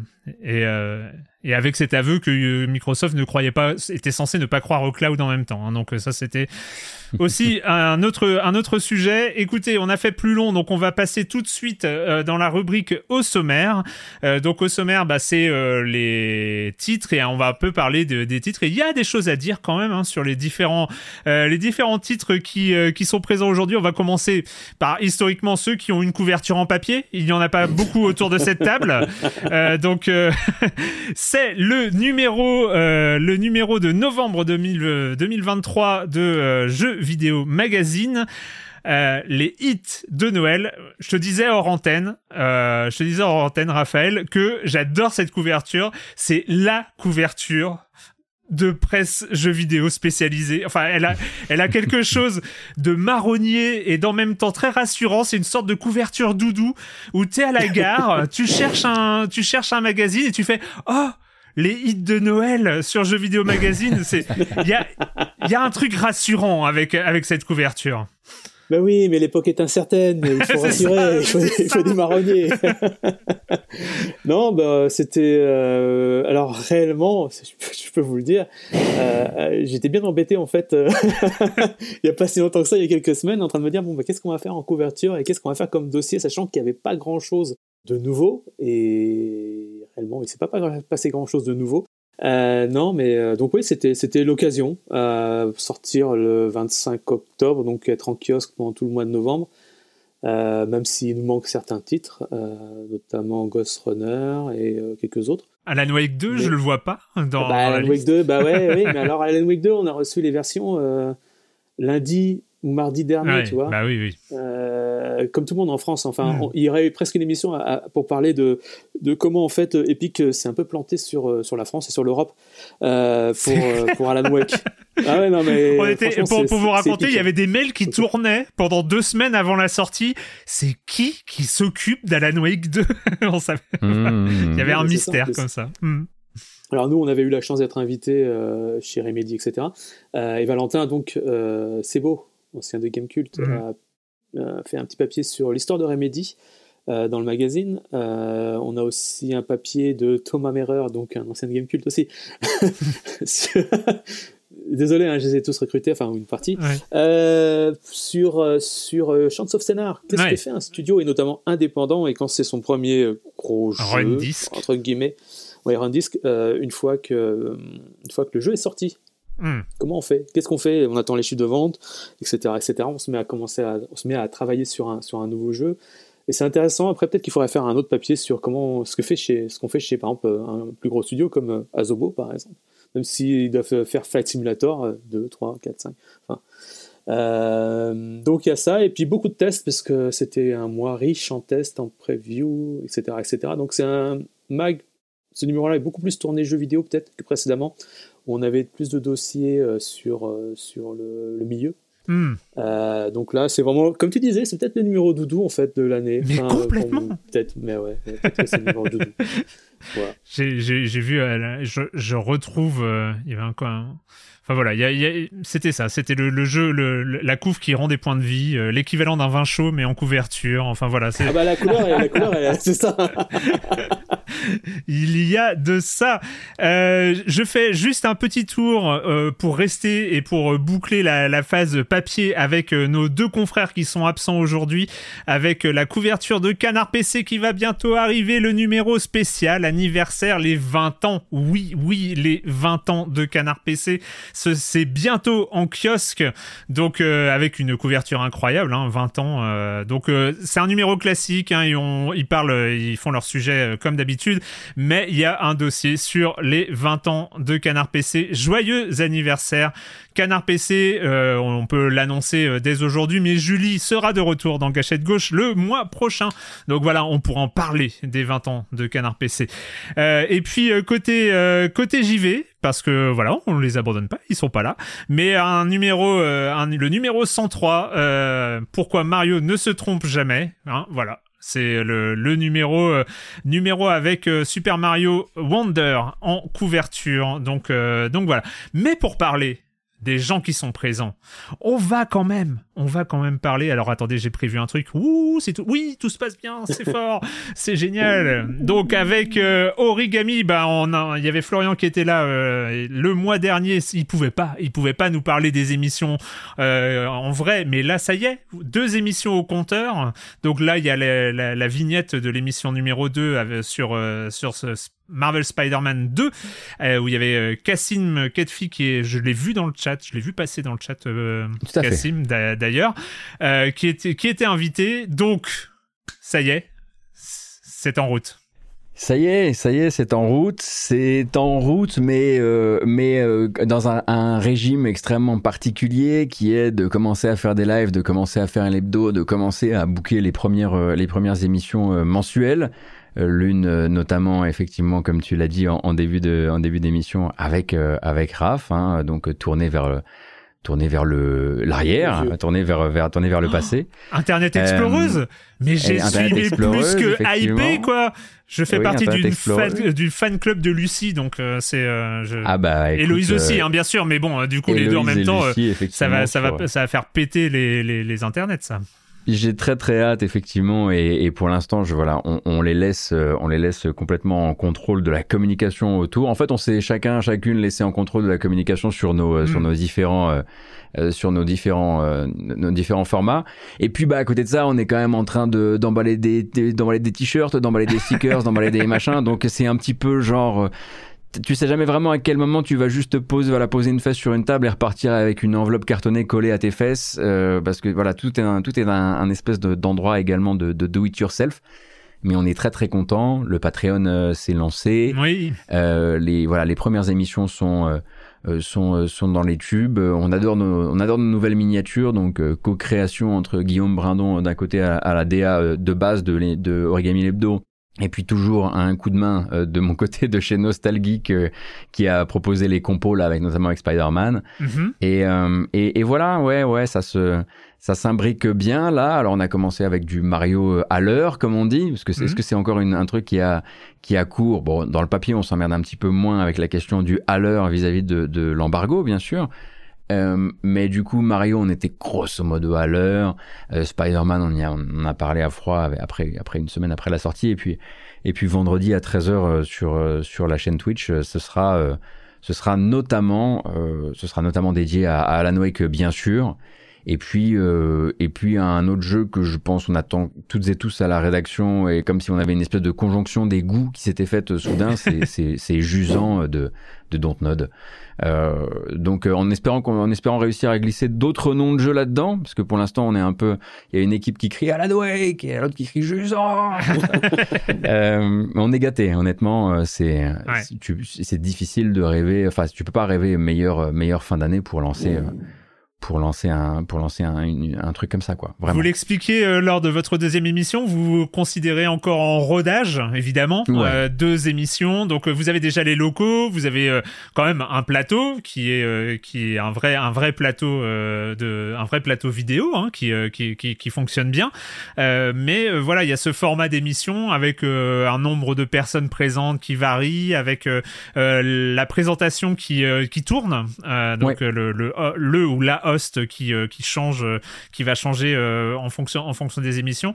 Et donc les voilà, il y a de l'actu, il y a un gros jeu traité, il y a d'autres petits jeux traités. Ça c'est à peu près calé comme ça? C'est honnêtement le. On, alors on sait que dans après tout ce qui s'est passé autour euh, de certains médias jeux vidéo ces derniers mois, il y a pas mal de gens qui ont besoin de repères. C'est pour ça qu'on n'a pas trop essayé effectivement de casser le truc. On n'a pas essayé de faire une émission de 3 heures avec un jeu de 20 minutes au mm. milieu ou un truc comme ça. Euh, cependant, on se laisse quand même le droit, il y a une certaine élasticité quand même sur l'hebdo. Euh, qui, de, qui devra toujours et autant que possible euh, accueillir euh, la section qu'on a nommée mais pas que, parce que depuis mm. le début on n'arrête pas de dire qu'on parlera pas que de jeux vidéo sur, sur Origami. Mais euh, ça doit pas être sanctuarisé comme toujours un gros jeu et puis éventuellement de la place pour deux petits. Si ça se trouve, on fera des, on fera des hebdos qui seront des espèces de listings infinis de jeux qui nous occupent en ce moment sans qu'on arrive vraiment à en finir un ou l'autre. Il y aura des hebdos d'origami qui parleront peut-être que de manière très mineure de, de jeux vidéo euh, aussi. Voilà. Mais oui, effectivement, il y a du rodage. Il y a du rodage sur euh, la déco, sur l'ameublement, sur euh, l'éclairage, le son. On est encore en train de, voilà, il y a encore plein de choses qui se, qui se mettent en place de ce côté-là. Et là on est vraiment toutes et tous dans un mélange de d'excitation et de peur, bah, c'est que s'il y a rotation effectivement sur l'animation, euh, à terme, on espère aussi pouvoir mettre en place une rotation à la régie. Ah mais oui, oui pour euh, voir Sylvain en plateau quand même. Bah, c'est-à-dire que c'est-à-dire que cet homme-là a quand même réussi une, une reconversion euh, absolument sublime, mais il ne faudrait quand même pas se départir de son incroyable talent d'orateur. Et ça, ça mérite bien d'apprendre à utiliser VMix. Donc, dans les semaines à venir, et on va profiter du moment où il y aura un peu moins de jeux par semaine, pour commencer justement à, se, à, se, à faire des petites séances de formation. Et puis on aura chacun notre crash test, notre émission euh, réalisée un peu avec les pieds, et, et ça rentrera dans, dans l'histoire et dans la méta de d'Origami. et avec euh, une particularité quand même, c'est en tout cas sur les deux premières émissions, vous avez euh, une ou un invité. J'ai dit il y avait Cassim à la deuxième, il y avait Marion à la à, la première qui lance une newsletter, je crois. donc c'est c'est c'est quoi? C'est un format C'est il y aura des invités tout le temps ou c'est on, l'espère. On espère très honnêtement avoir euh, l'occasion de recevoir euh, des gens dont on aime bien le travail mais qu'on n'a pas forcément réussi à, rapprocher de notre boulot euh, hmm. jusqu'ici. Des gens que les gens connaissent pas mais dont on estime qu'ils devraient les, les, les connaître. Alors c'est évidemment du c'est de la planification tout ça. Il y aura forcément on en est absolument persuadé il y aura forcément des ratés il y aura des émissions où euh, non seulement il y aura deux personnes qui seront en reportage ailleurs, on fera une émission à trois et les gens diront vous auriez au moins pu amener un invité. On était là genre eh, mais c'est aussi la semaine où on n'aurait pas d'invité. Ça arrivera, mais oui, effectivement, ouvrir un petit peu la fenêtre un maximum. Euh, habituer euh, habituer les, les, les, gens à des têtes euh, un peu de nouvelles têtes régulières mais aussi des têtes récurrentes pour voilà se faire un se faire un espèce d'endroit d'endroit qui puisse ben, comme on l'avait dit dès le départ hein, un jour hmm. peut-être que, ce sera plus à nous de euh, de, de, de, piloter euh, de piloter origami. Là, on va déjà attendre d'avoir envoyé les contreparties avant de dire des choses aussi ignobles, bien sûr. Euh, mais mais voilà, effectivement, ouvrir un maximum, allumer un peu de, de loupiote et puis et puis faire découvrir des gens à des gens. Raphaël est là, je suis quand même obligé de poser la question. Les, et les épisodes, enfin les émissions mensuelles, les formats mensuels dont vous avez parlé, est-ce qu'on a une, parce que là il y a l'émission hebdo qui, qui vient d'arriver, on a une idée de, de l'arrivée des, des premières, des premiers formats mensuels? Pas du tout. moi je suis moi je suis je, suis uniquement là pour je suis uniquement là pour dire que pour ce qui est du pour ce qui est du nom et du logo on attend encore un peu. Ensuite le reste euh, je sais pas. D'accord ok. Bon. Ah, on peut dire que c'est on peut dire que c'est en cours en tout cas. Ah oui. Ah oui voilà. de toute façon sinon on nous retrouvera et on, nous tapera dessus hein, donc euh. voilà non mais voilà c'est en cours ça, ça, ça arrive ça arrive. Ça, arrive, eh ben écoute euh, on va on va on va se contenter de, de cette information. Ça arrive. Et puis enfin, donc euh, le premier représentant de la presse généraliste qui participe à Gâchette Gauche. Euh, donc euh, Pierre, donc toi tu es donc journaliste au Monde et tu travailles au sein de la rubrique Pixel. Donc quand même journaliste spécialisé aussi quelque part, jeux vidéo au sein de, de, de la rubrique Pixel. comment comment ça se passe le traitement du jeu vidéo au monde? Alors, comme question large. Hein. le, voilà, je fais partie d'un service qui s'occupe de beaucoup de thématiques différentes. Donc, euh, qui va de la vie sur Internet, des communautés, mais aussi de la cybercriminalité, euh, de l'espionnage, euh, de vastes questions de société que, auxquelles nous confronte le numérique. Et donc, il y a aussi un volet pop culture qui va du manga à l'influence, hein, je parle des influenceurs hmm. plutôt, le comics et le jeu vidéo. Moi, je m'occupe à 100% du jeu vidéo. Et c'est un, un, traitement qui répond à plusieurs euh, critères, donc à la fois à l'actu, on en mm. parlait tout à l'heure, il se passe des choses, on réagit. Euh, comme euh, on est un quotidien, hein, comme Libération, euh, c'est dans, dans l'habitude de faire euh, tous les jours une veille assez poussée de l'actu du jeu vidéo. Mais ce que j'aime bien, c'est aussi d'avoir des formats magazines qui font, qui mettent un effet de loupe sur les pratiques du jeu vidéo, sur l'histoire du jeu vidéo, euh, voilà, sur des thématiques culturelles autour du jeu vidéo. Donc par exemple là, euh, c'est vrai que ce week-end, donc hier c'était les 20 ans de Call of Duty, j'ai fait un sorte de rétrospective sur euh, un peu la vision du jeu vidéo et la vision géopolitique qu'a hmm. Call of Duty. Donc vaste programme. Et à côté, on peut voir donc le, le test qui est fait par un collaborateur externe, donc Arnaud Allais, parce que aussi, euh, moi je suis ravi quand on, plus on parle de jeux vidéo sur euh, le site Pixel euh, du Monde, plus je suis content. Donc on a des collaborateurs externes comme Corentin Benoît Gonin, que tu connais bien, Erwan.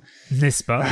Comme Arnaud Allais, Victor Moisan, et il y en a bien d'autres, voilà, qui, qui interviennent. Et on a donc différents formats, donc ces articles un peu mag, thématiques anglais, hmm. les tests, des listes de l'actu, du reportage. Euh, voilà, c'est assez vaste et ça, me ça nous demande en fait souvent de passer euh, d'un format à l'autre. Euh, c'est hyper stimulant. Mais je me faisais la remarque que il y a pas, à ma connaissance, de journalistes en poste 100% jeux vidéo dans la presse généraliste on doit. Alors c'est mon cas depuis euh, depuis un an, un peu plus d'un an, parce que je suis passé sur Silence on joue, donc euh, euh donc je suis factuellement 100% euh, jeux vidéo, mais il y en a pas des masses quand même des journalistes 100% jeux vidéo dans la presse dans la presse généraliste, à ma connaissance en poste. Hein, pas, je sais qu'il y a des gens, euh, euh Erwan euh, Iguinen aux Rock, euh, il s'occupe à 100% des jeux vidéo, mais il est pas, il, est pas, il est en pige. Donc, donc voilà. Non, c'est et ça, ça fait combien de temps que tu bosses à 100% sur les jeux vidéo, du coup? Et là, ça va faire trois ans. Hmm. Donc, je succède à Corentin Lamy, qui lui est passé à la chefferie. William. Ah, mais cet homme a euh, beaucoup d'ambition, hein. on le sait, on le sait depuis longtemps. Il va diriger le journal un jour. Bah oui, oui, bien sûr, bien et, et, donc voilà, euh, trois ans pour moi. Avant, bah en fait, j'étais euh, de votre côté plutôt vidéo, donc je faisais beaucoup de techniques et je comprends tout ce que c'est de gérer un studio et, et, et, aussi, je trouve ça super quand Gauthier dit que Sylvain doit repasser un peu face caméra parce que c'est super de, de, de, maîtriser la technique, mais des fois on a aussi envie de dire des trucs et on est en train d'appuyer sur des boutons derrière. Et on se dit tiens, euh, j'aimerais bien débattre avec les autres. Donc euh, moi, je, quand je t'entends dire ça, en fait, ça me fait plaisir et je trouve ça super ce genre de d'initiative. Et voilà, moi j'ai moins de contraintes parce que comme je fais des articles sur le web, en fait, hmm. euh, je me suis un peu libéré de tout le bagage technique, de toute cette formation technique que j'ai eue à la caméra et au studio et et les contraintes du live. Donc, euh, j'apprécie moi de pouvoir faire énormément de recherches, d'interviews, de rencontrer des gens. Et donc, euh, ouais, c'est moi trois ans, ça a été depuis trois ans, c'est vraiment euh, un kiff euh, au quotidien. Et c'est un kiff aussi, voilà, c'est cool qu'un qu'un canard comme Le Monde ait, ait son journaliste 100% jeux vidéo. ça fait aussi avancer le truc, je, je pense. Donc c'est c'est vraiment c'est vraiment super.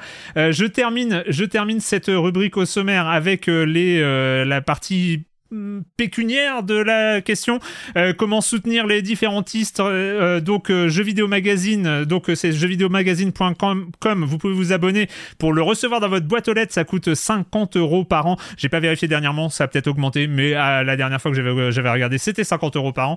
À nos, nos, chers amis qui ne sont pas là JV le mag c'est 64 euros par an sur jvlemag.com Canard PC c'est 49 euros par an. En version numérique 69 euros par an pour le mag papier dans votre boîte aux lettres.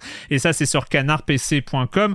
Origami, euh, c'est, comme tu l'as dit, c'est sur Patreon. Donc, c'est patreon.com slash origami media. Et donc, il y a des formules de 3 à 15 euros. Euh, et à partir de 7 euros, vous avez une, un accès anticipé à la VOD des hebdos. Oui, non, Gotos, tu as quelque chose à rajouter? Je tiens à dire que ça monte même jusqu'à 100 euros. Voilà, si vraiment vous ne savez que faire de votre argent, ça monte plus encore. Il y a un carrousel et voilà, il y a une petite surprise pour qui Ah, j'avais pas vu le carrousel. J'avais pas vu le carrousel. Incroyable. Et vous gagnez. j'avais pas vu. Moi, je voyais que les trois qui s'affichaient et le titre, c'est Gros Pigeon quand même, hein, sur, qui, donne 100, 100 euros par mois. Euh, donc, euh, donc voilà. Euh, donc voilà. Le monde. Donc la partie partie pixel, c'est à signaler quand même euh, sur le, sur le site du monde, la partie pixel est souvent, en tout cas plus que le reste du site, souvent en accès libre. Euh, mais euh, pour le reste, on peut s'abonner pour 11 euros par mois sur le monde.fr pour la version numérique et après la version papier et tout ça, c'est un, peu plus cher. Vous trouvez tout sur le monde.fr. Et enfin, ah bah oui, il y a chez moi aussi, je lis mon conducteur, un abonnement à Libération en soutien à Silence on joue qui est à 6 euros par mois au lieu de, au lieu de 12 euros aujourd'hui et c'est sur offre.libération libération.fr slash SOJ. Voilà, si vous voulez donner des sous à la presse jeux vidéo. Voilà toutes les informations. Ça a pris du temps, je vais peut-être euh, recompacter les, choses après. Euh, on est totalement hors délai, on est totalement hors délai, donc le débat de fond, ça va être une remarque, hein, voilà. Ça va être une phrase de fond, hein. s'il vous plaît, soyez concis pour le débat de fond. Euh, mais, mais on va, on va évoquer ce débat de fond. Il faudrait que j'ai des petits trucs de... Mais bon, hein, moi je suis tout seul, donc je peux pas faire des petites animations et tout ça pour, pour lancer le truc, hein, faut pas, faut pas déconner. Euh, donc où est-ce que si c'est là, hop, euh, ah bah non, il faut que je revienne. Attendez. Voilà, je reviens là parce qu'on repart en mode. Faire des animations la Scooby-Doo, tu sais. Mais oui, c'est ça. je vais faire des transitions un peu.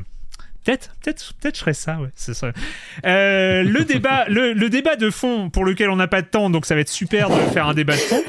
Euh, le débat de fond de cette semaine, c'est le jeu vidéo a-t-il encore besoin de reconnaissance? Parce qu'on a l'impression, euh, encore il y a quelques semaines, quand quand le le, le président de la République a, a, fait une sortie, on a eu l'impression que ça y est, nous étions tous et toutes touchés au cœur de notre de notre pratique de jeu vidéo. Nous étions discrets crédité parce que nous n'avons pas assez de reconnaissance. Bref, euh, c'est euh, il y, a, toujours ce genre de choses qui, qui arrivent. Avant, un peu de ce débat de reconnaissance, j'ai envie qu'on parle un tout petit peu d'un truc qui va arriver parce que c'est lié, parce qu'on a eu plein de communiqués comme quoi le jeu vidéo c'est formidable, le SNJV, le CEL, tout ça, tous les, les, grands euh, lobbies du jeu vidéo ont tous envoyé leurs communiqués pour dire que le jeu vidéo c'est formidable et qu'il mérite d'être reconnu. Pourquoi? Parce que cette semaine, là, ces jours-ci, à la fin de la semaine, ça, ça commence, c'est la Paris Games Week depuis 2010. Euh, et si on oublie les éditions 2020 et 2021 pour les raisons qu'on connaît, euh, c'est tous les à Paris, euh, il y a le grand salon français du jeu vidéo. La Paris Games Week commence. À quoi ça sert la Paris Games Week? Bon, non, c'est plus Excusez-moi. Excusez-moi, je me suis égaré. Mais euh, pour euh, juste pour vos métiers à vous, est-ce que ça vous sert à quelque chose la Paris Games Week? On a l'impression que c'est un, événement plus public euh, que la Gamescom de cet été, que le 3 qui existait avant, etc. On a l'impression que c'est plus un événement destiné au public. Est-ce que ça sert à quelque chose pour les journalistes, la Paris Games Week, Raphaël? Eh ben, on a cette fameuse soirée euh, journaliste et j'imagine qu'il y a des influenceurs qui peuvent être invités aussi, non? Hmm, je sais pas. Je pense. Je sais pas. Euh, et pour tout vous dire, bah, moi, la mienne, elle est euh, casée de rendez-vous. Donc, soit pour des interviews avec Microsoft et d'autres personnes, soit pour aller voir des jeux que je n'ai pas vus jusqu'à présent ou qui vont sortir en 2024, début 2024, milieu 2024. Donc, on est je trouve que c'est quand même intéressant quelque part. C'est, euh, alors on n'est pas au niveau de l'E3 ou, euh, ou de la Gamescom, encore que peut-être. C'est ce qui se rapproche le plus de la Gamescom, j'imagine. Mhm. Je pense que Gotos ou Pierre seront d'accord, j'imagine. Bah, sauf, que là, sauf que là, il y, a une soirée et la Gamescom, il y a, il y a, une journée. Il y a une journée entière. Là, là ça fait bizarre. T'as une soirée, genre. Oui, et puis c'est surtout des, des, cocktails, etc., etc. Mais mais il y a aussi des, rencontres. Et puis c'est surtout hmm. aussi pour nous, enfin, moi je trouve, le moyen de retrouver les gens aussi du milieu, tout simplement, de se revoir, de discuter, euh, de et ça peut être pour des interviews euh, très officielles ou juste de façon officieuse avec euh, les attachés de presse qu'on voit pas tout le temps, avec euh, parfois des producteurs, des, des, développeurs aussi qui sont là sur place hein, mm. et qui seront là dès cette soirée journalistes, influenceurs, etc. Donc c'est le moyen de, de, voir les équipes, de discuter un petit peu de façon off, en partie, de, de, leur métier, de ce qui se passe, de, de ce qu'ils préparent pour certains.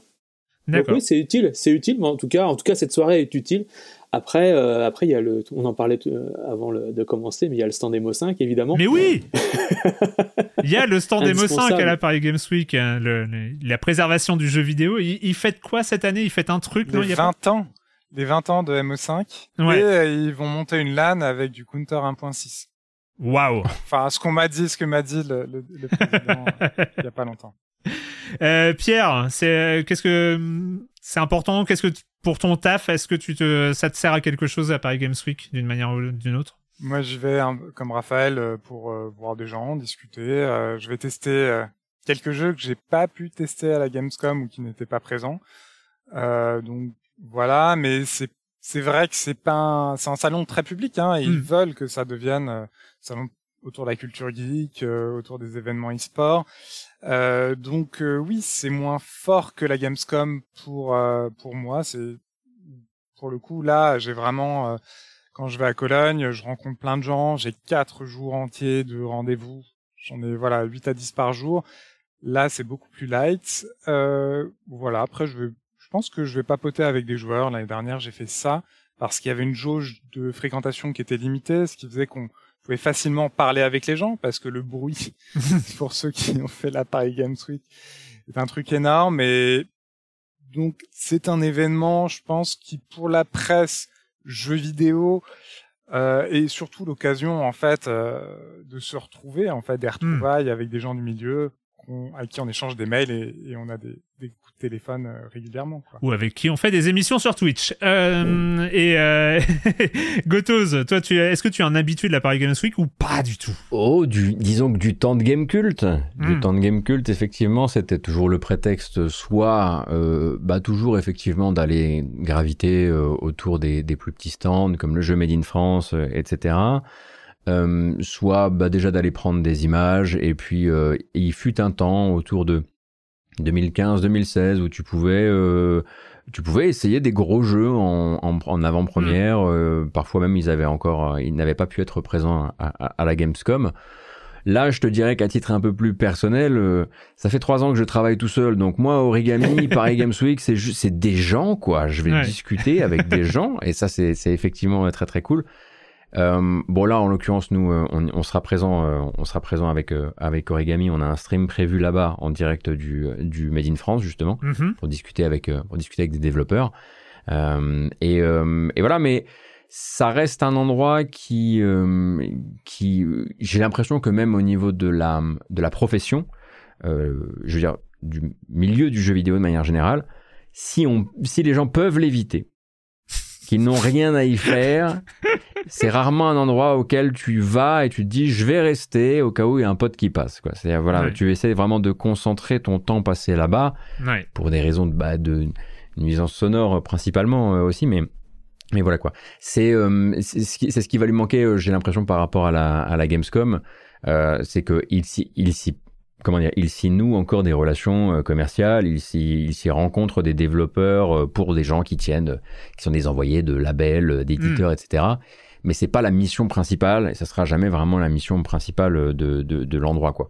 Après, voilà, ça reste quand même, pour moi par exemple, qui n'ai pas pu faire de, de, de, Gamescom, un endroit où poser un pied, rencontrer, de, rencontrer quelques développeurs, développeuses, et, et c'est déjà très cool. Et si je peux rajouter, c'est pour, les télé pour, nos, télévisions françaises, ce sera le moyen de faire des reportages euh, marronniers, euh, là encore, sur euh, regardez le jeu vidéo, magnifique, explosion des ventes, blablabla. Ah oui, c'est vrai. Quand la télé parle de jeux vidéo, c'est une forme de reconnaissance. En tout cas, hein Qu'est-ce que vous en pensez? Euh, Vaste question. Mais euh, mais il y a, y a, de ça, c'est que euh, la Paris Games Week était aussi en termes de médias généralistes. Je mets les médias généralistes dans un grand panier. Là-dessus, c'était l'occasion d'être le sujet marronnier autour du jeu vidéo, cette industrie culturelle florissante qui est économiquement la première industrie culturelle en France et ce genre de choses on avait quand même l'impression que c'est voilà, c'est le moment où le jeu vidéo s'envoie des fleurs et, euh, et, montre qu'il bombe le torse et tout ça, mais un peu comme si le reste de l'année, ou un peu comme s'il y avait comme ça un historique euh, de, euh, de complexe d'infériorité en tout cas, bon, après moi j'ouvre la question. C'est, j'ai, on a cette impression que le jeu vidéo euh, profite euh, dès qu'il peut, euh, que ce le, le, secteur dans son intégralité, parfois les journalistes jeux vidéo, parfois les joueurs et les joueuses eux-mêmes, voilà, sont en mal de reconnaissance. Est-ce que euh, est-ce que c'est quelque chose que vous avez ressenti vous aussi? Personnellement Est-ce que vous sentez que vous êtes en mal de reconnaissance? Ça se trouve, oui. Euh, ou est-ce que voilà, vous avez senti aussi que le jeu vidéo dans son ensemble est en mal de reconnaissance? Gotos, qu'est-ce que t'en penses? J'ai pas particulièrement l'impression qu'il soit en mal de reconnaissance et en tout cas c'est euh, c'est-à-dire que si cette espèce de reconnaissance qu'il qu'il va chercher euh, par sa manière de faire certains types de jeux ou par sa manière de se montrer euh, en chiffres, etc. Euh, c'est pas la reconnaissance artistique qu'on vient chercher quand on fait quand on parle des chiffres de la, de la Paris Games Week. On est vraiment mm. là pour parler de la première industrie du, du divertissement. J'ai l'impression que c'est une euh, une manière un peu, euh, euh, comment dire, un peu, un peu détournée de continuer à évangéliser auprès des jeunes parents.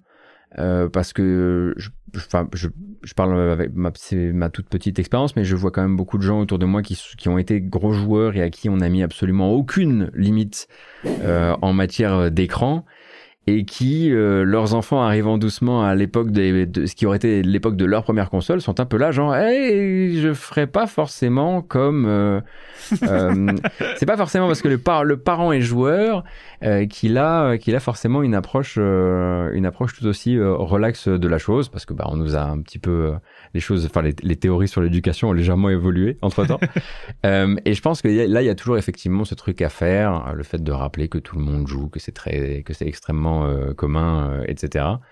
Euh, mais je, je, je, pense sincèrement que là, actuellement, les seules personnes qui, qui, qui, parlent d'un manque de reconnaissance du jeu vidéo, que ce soit dans les chiffres ou même au niveau artistique du, du truc, sont les personnes qui ont un profit à faire à faire passer le jeu vidéo pour plus petit qu'il n'est, un profit à, à faire à, expliquer que qu'il faut des grands ambassadeurs, etc., etc. Là, je pense que c'est quand même relativement bien implanté. Raphaël, est-ce que est-ce qu'il y a un, besoin de reconnaissance encore aujourd'hui dans, dans le jeu vidéo? Bah, on avait déjà un peu évoqué cette question, je crois, dans une. Sur faut-il défendre le jeu vidéo à l'époque mais Il y avait ça comme, comme question, et, et je crois que j'avais dit un truc du genre faut-il le défendre euh, C'est pas trop, c'est pas formulé pareil. Mais... c'est un peu le même, le même thème. pas du tout. tu recycles déjà, tu fais déjà des, des mais non, en fait. pas du tout, pas du tout. non, mais en fait, euh, non, non, mais tout simplement, euh, c'est, je pense que ce manque de reconnaissance est dû déjà aux précédentes générations, et justement à nous, enfants, adolescents, ou joueurs, on n'était pas reconnus, ou on ne considérait pas que le jeu vidéo était une activité intéressante. Euh, comparé à, je sais pas, moi, faire de la musique ou euh, peindre ou je ne sais pas. Euh, tout comme regarder la télé d'ailleurs. Hein. Mais c'est le problème des, des, médias qui sont, qui sont jeunes, tout simplement. C'est qu'il leur faut du temps pour s'implanter. On l'a vu avec le cinéma, on l'a vu. 50 ans quand même oui, mais tu sais, ça met du temps. mais aujourd'hui, maintenant, le jeu vidéo est étudié à la fac. Hmm. Il y a le Liège Game, je sais plus comment ça s'appelle. J'ai devant moi Liège Game Lab, pardon.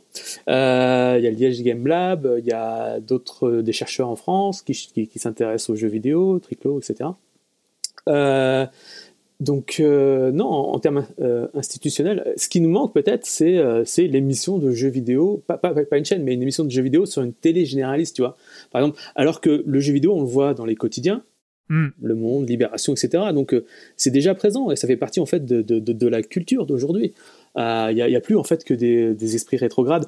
ou qui sont implantés encore, dont, dont l'esprit est encore implanté dans le passé, qui auraient, tendance à euh, critiquer le jeu vidéo pour, euh, pour autre chose que ce qu'il est, c'est-à-dire un divertissement plus ou moins artistique en fonction des définitions de chacun, etc., euh, etc., ou un produit culturel qui se vend. Hmm. donc, est-ce qu'il a besoin d'être défendu? Non, mais je pense que c'est un réflexe classique, pas défendre, mais est-ce qu'il a besoin de reconnaissance? Reconnaissance. La reconnaissance, c'est comme euh, ça va venir. Si, elle n'est pas là pour certains esprits, euh, vieillissement des populations, etc., etc., des, gens qui ont commencé très jeunes, euh, voilà, on fait attention. C'est ce que dit Zégotos. Hein. C'est comme moi, je fais très attention au Peggy, je fais très attention à jouer au jeu pour mon fils avant de, de, les laisser entre les mains. et je me plante parfois. ça nous arrive à tous. donc voilà, non, la reconnaissance, non, je, pense qu'elle est là, mais on a ce besoin de, toujours toujours être euh, sur le qui-vive parce qu'on a tellement vécu ça par le passé, et notamment dès qu'il y a eu un truc sur euh, GTA, etc. Enfin, c'était pas si vieux que ça, Hot Coffee euh, ou, ou d'autres trucs, ou toutes des histoires autour de Carmageddon, je crois. Euh, tout ce qui est c'est ça commence oui, c'est remonté là quand même mais, hein. on, le garde tu vois on le garde en nous tu vois c'est ça qui est, fou la blessure, la blessure originelle Carmageddon quoi mais tu vois c'est euh, je, pense que c'est ça c'est simplement ça ça reste et qu'on on, est toujours sur cette hmm. défensive et, donc dès qu'on voit cette reconnaissance ou dès qu'on le voit attaquer on a cette euh, s'il y a une reconnaissance de l'autre côté et notamment institutionnelle comme tu disais bah ça ira ça ira beaucoup mieux de, de mon côté en tout cas Pierre, est-ce que tu as observé aussi ce besoin de reconnaissance euh, un peu euh, euh, viscéral dans, dans l'industrie du jeu vidéo? Ah bah ça, on le, de toute façon, on l'observe dès qu'on discute avec les, les représentants du jeu vidéo. Hein. SNJV et Cell, voilà, ils organisent les Pégases, par exemple. Donc hmm. ça, c'est voilà côté, c'est SNJV qui fait ça. Pas dire de bêtises, je suis désolé. mais en gros, voilà, ils organisent un peu ça sur le modèle des Oscars. Il y a toujours une volonté de faire ça, mais en fait, n'importe qui, qui n'importe quelle personne s'intéressant aux jeux vidéo savent que ça va arriver. On est hyper confiant par rapport à, à la place qu'occupe euh, le jeu vidéo dans la vie des gens. Moi, personnellement, j'interviens dans des écoles pour faire de l'éducation média. 100% des gens ont déjà joué à un jeu vidéo. 100% des collégiens hmm. que j'ai en face de moi ont joué. Je dis pas que tout le monde est passionné de jeux vidéo, il y a que la moitié qui joue régulièrement à peu près quand je demande de lever la main. Mais ça, vraiment, moi, ça me, ça me rassure. Et je trouve que c'est un peu euh, contrebalancé par une lenteur que ça a s'implanter dans les médias. Alors, nous, on a de la chance hein, euh, qu'on soit. Alors, donc pour vous les spécialistes, c'est une évidence, mais pour toi, Erwan, Alibé ou moi au monde, on a des médias qui ont très tôt euh, donné une place aux jeux vidéo, qui l'ont considéré depuis une vingtaine d'années presque comme euh, un objet culturel légitime, mais euh, c'est pas du tout euh, évident pour les gens dans d'autres médias, surtout à la télé, un peu à la radio. Et ce que tu disais, Raphaël, sur les grandes émissions, moi je l'ai vécu de plein fouet quand je bossais à Canal il y a dix ans. J'avais en 2013, voilà, je me souviens qu'on m'a fait sauter mon sujet sur le lancement de la PS4, la PS, la PS4. tout simplement, il y avait un fait divers ils ont annulé mon sujet PS4. On s'en foutait. C'est-à-dire, euh, c'est moins important que ce fait divers, euh, donc qu'on a tous oublié. Genre, vraiment la PS4. Et pareil, j'avais réussi à gratter un sujet GTA quand j'étais à, pour la sortie de GTA, euh, pardon, GTA 5, euh, à iTélé. Mais genre, je peux pas vous dire à quel point c'était compliqué de faire reconnaître hmm. GTA 5. Il faut savoir que c'est la licence la plus énorme du jeu vidéo euh, aujourd'hui. et puis même déjà Minecraft et Zelda. Enfin avec Minecraft et Zelda, mais c'est un truc de ouf. Et il y a encore dix ans, c'était impossible de le hmm. faire entrer. Et donc voilà, on a quand même vachement de réticence dans ces secteurs-là où quand même les rédactions euh, sont un peu euh, sont pas imprégnées, on va dire, par un public un peu geek, parce que pour entrer dans une télé, il faut un certain profil c'est un peu moins, euh, on est moins preneur de profils un peu euh, différents comme euh, en, en, journalisme web. Ou, voilà, il y a un truc qui est très formaté depuis très longtemps. Je voilà, 40, 50 ans dans la télé, et ça a du mal à pénétrer, même si on voit que à France TV Info, par exemple, le site de France Info, bah, il commence à faire entrer un peu de jeux vidéo. mais voilà, moi, c'est ce que j'observe par rapport à la remarque que faisait Raphaël dans la télé. Je l'ai vraiment vécu, où c'est mal vu? Jouer aux vidéos dans ce genre de rédaction, aux jeux vidéo dans ce genre de rédaction, quoi. T'as as fait une remarque, euh, Gotos, euh, tout à l'heure, c'est euh, que les, les, gens qui sont à la recherche de reconnaissance pour le secteur du jeu vidéo sont généralement les gens qui en tirent un bénéfice, euh, qui vont en tirer un bénéfice. J'ai cru bien, j'ai bien compris. C'était à peu près ça ton, ton propos. Oui, oui, bien sûr, bien sûr. Les spécialistes de la lettre ouverte, tous ces trucs, effectivement, ou enfin qui, qui euh, qui exploite l'aspect euh, vous êtes euh, vous êtes mal vu, vous n'êtes pas considéré. et je parle là des gens qui jouent aux jeux vidéo, hein, parce que je pense effectivement qu'il ce serait bien d'avoir quelqu'un qui exploite le vous êtes mal vu, vous qui travaillez dans le jeu vidéo. Et c'est vrai, et, il faut faire quelque chose pour ça, parce que ça c'est un, autre sujet, oui. On parlera des, des, communiqués, on peut parler des communiqués qui ont envoyé le CEL ou, ou le SNJV ou les bilans annuels du, du SNJV où c'est toujours euh, il y a toujours plus d'écoles, il y a toujours plus euh, de, d'emplois, même si on peut mettre quand même beaucoup de guillemets sur le nombre d'emplois que, que génère le secteur du jeu vidéo en France. Euh, mais aujourd'hui, est-ce qu'il y a des parties du jeu vidéo, enfin, est-ce qu'il y a des gens que ça va qui sont vraiment en manque de reconnaissance euh, dans, dans le jeu vidéo. Je sais par exemple que euh, le jeu vidéo est aujourd'hui considéré comme le dixième art. On essaye surtout de le vendre. Euh, il y a beaucoup de gens qui essaient de le vendre comme un, un nouvel art. Et en fait, on voit aujourd'hui que les jeux vidéo qui explorent vraiment la partie artistique euh, et la partie culturelle euh, de, du média ont une tendance à pas se vendre, à, avoir un manque de communication et, et, et, à, et à, être, à passer vraiment en dessous de le radar. Tu, je te vois hocher la tête, Raphaël, je te donne, euh, je te donne là-dessus la oui. Ouais, et en même temps, on voit ce qui se passe autour de Jussant, dont on parlait il y a quelques minutes. Euh, je pense qu'il a été bien mis en avant. Euh, Chance of Scénar, on l'avait tous vu plus ou moins arriver. Euh, enfin, j'imagine. En tout cas, nous spécialistes, qui suivons les, tout ce qui sort et qui recevons tous les communiqués de presse, on l'avait vu arriver. On attendait tous un tout petit peu Cocoon aussi, quelque part, j'imagine. Ouais. Je sais pas. Bah oui, oui, bien, bah, oui, tu me... Donc en fait, l'information, l'information des, éditeurs euh, nous concernant, euh, elle est là. Après, c'est comment est-ce que nous, nous transmettons cette information et comment les médias transmettent l'information aux joueurs. Euh, est-ce qu'ils ont envie de le faire? Est-ce que ça va faire du clic? Est-ce que un jeu comme Chance of Scénar, on pouvait se dire il y a trois mois qu'au final, il y aurait eu autant de papier sur le jeu qu'il y en a eu aujourd'hui? Parce que c'est que, quelque part, il s'est passé quelque chose. C'est qu'il y a eu un, moment où en fait et c'est très bien, hein, je suis pas en train de critiquer, hein, au contraire, le jeu est une merveille, donc euh, j'espère qu'il va réussir à aller un petit peu plus loin dans quelques, semaines, euh, être reconnu internationalement. Euh, mais quand tu as des journalistes comme Schreier qui en parlent en disant que c'est un des jeux de l'année, tu te dis que le pari est réussi, c'est que la communication a marché, le bouche à oreille a sûrement marché, euh, le visuel a marché aussi. Et donc, euh, la reconnaissance de, de ces. Alors, c'est ça qui est intéressant, c'est que Thomas euh, a fait un petit papier de, de deux pages sur et après. C'est que les, les développeurs, au moment où on les a interviewés il y a quelques semaines maintenant, n'étaient pas si sûrs d'eux finalement, de, du résultat, parce qu'ils attendaient encore les résultats de vente, etc. etc. savoir si. alors, pour eux, c'était évident qu'il y avait déjà un, un plus et que euh, le jeu était reconnu et que leur travail était reconnu et qu'ils allaient aller vers, euh, vers un 100% de... C'est-à-dire que les deux personnes qui s'occupent du, du, jeu euh, vont, vont, abandonner leur travail pour se mettre à 100% et peut-être même recruter quelqu'un pour travailler sur leur prochain jeu. Donc c'est quelque part, il y a eu un, un, un plus pour eux, mmh. une reconnaissance. C'est une reconnaissance médiatique qui a été travaillée par l'éditeur et de belle façon puisqu'on on en a parlé et que ça a marché. Euh, Est-ce que ça passe ensuite derrière sur euh, les médias plus généralistes, euh, télé, radio, tout ça? Alors, Chants of Scénar, c'est un peu dur à faire passer à la radio. Déjà, expliquer euh, déjà, Chants of Scénar, c'est pas facile, hein, on va pas se mentir. il faut y jouer, vidéo, faut y jouer. et en vidéo, euh, il faut avoir l'envie d'expliquer ce que c'est aussi. Euh, parce qu'il y a bon, l'esthétique, après, il y a plein de choses qu'on on peut travailler hein, sur, sur, sur BFM. On peut parler d'un jeu français qui serait élu meilleur jeu de, indépendant de l'année euh, au, euh, aux Awards qu'il y a dans quelques semaines. J'ai plus, le, plus le nom, les Game... Game Awards.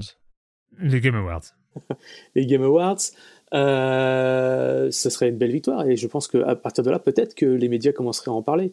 Donc la, reconnaissance, le problème de, de, de, des médias généralistes, c'est, c'est pas une critique envers euh, le papier, hein, envers vous, le monde illibé, hein, mais plus, plus, généraliste encore, c'est que euh, généralement, généralement, ils sont réticents à tu l'as dit, à montrer du jeu vidéo et à montrer du jeu vidéo qui serait, comment dire, considéré comme secondaire, qui serait pas un jeu vidéo qui se vend beaucoup parce qu'on sait très bien que Chance of Scénar, Cocoon, etc. ne vont pas se vendre, beaucoup.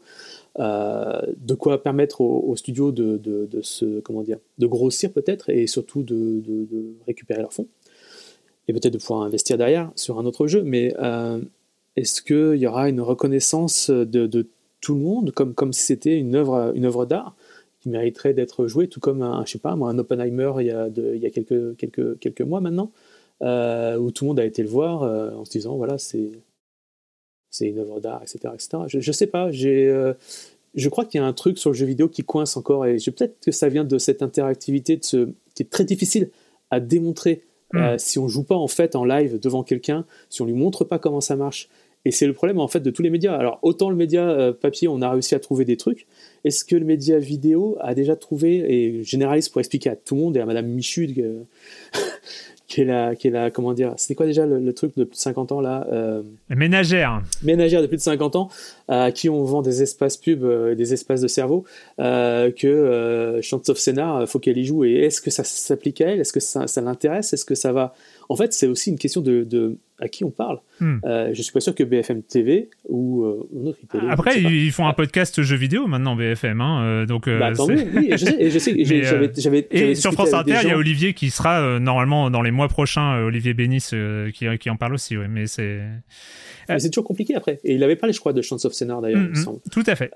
et j'avais parlé de, avec, je crois que c'est BFM, des gens qui s'occupaient du site et qui, étaient, qui m'expliquaient qu'en fait, ils étaient une sorte de petite enclave à l'intérieur de BFM, enclave geek, euh, un peu enfermés euh, entre eux et euh, c'était pour faire une interview et, voilà après, il faut que ces enclaves là elles réussissent à sortir il faut qu'ils aient la possibilité mais je pense que Pierre pourra plus en parler que moi oui, c'est le côté très vertical, pyramidal de la télé qui rend ça difficile. C'est-à-dire, c'est ceux qui décident au-dessus, qui décident. Enfin, il y a, un truc de, prise de décision qui vient de très haut. Déjà, mais chacun a son boulot en fait. C'est-à-dire que quand on est caméraman, ce qui était mon cas, faire un sujet, déjà, c'est la croix et la bannière. Hmm. Alors, si en plus, au-dessus, ça bloque, c'est dur. Alors, les gens du site, pour imposer euh, leur sujet au rédac chef, puis en fait, le faire passer à l'antenne, euh, entre BFM Tech et BFM normal, enfin voilà, c'est tout un micmac qui fait que c'est dur de sortir des trucs qui sont, qui ont fait leur preuve.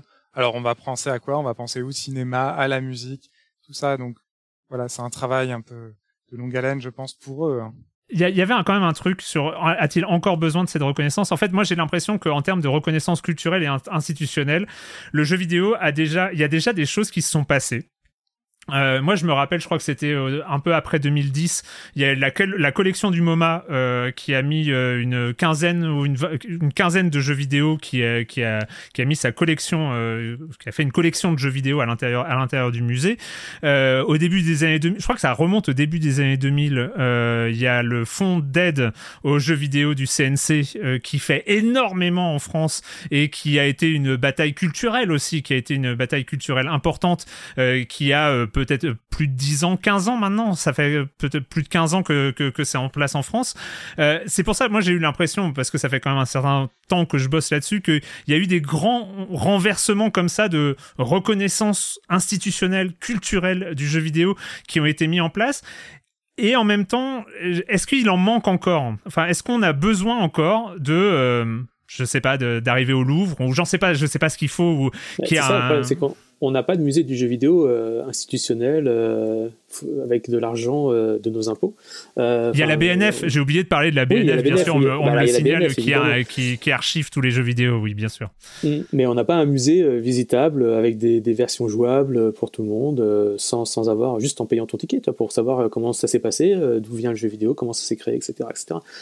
on n'a pas ça, et ce qui serait, qui serait je pense, le, le, point final à une reconnaissance justement institutionnelle de, de l'État. Hmm. C'est-à-dire un, un, grand musée public. C'est ça. Qui reconnaîtrait. pardon, et je, dois dire que c'est plus euh, pour encourager les gens qui n'y seraient pas passés à, y passer, parce qu'en plus la, la, collection est un peu en rotation, etc. Mais ce qui se passe à la Cité des Sciences est assez chouette au niveau, au niveau du jeu vidéo. Vraiment, le, l'encart qu'ils ont là-bas.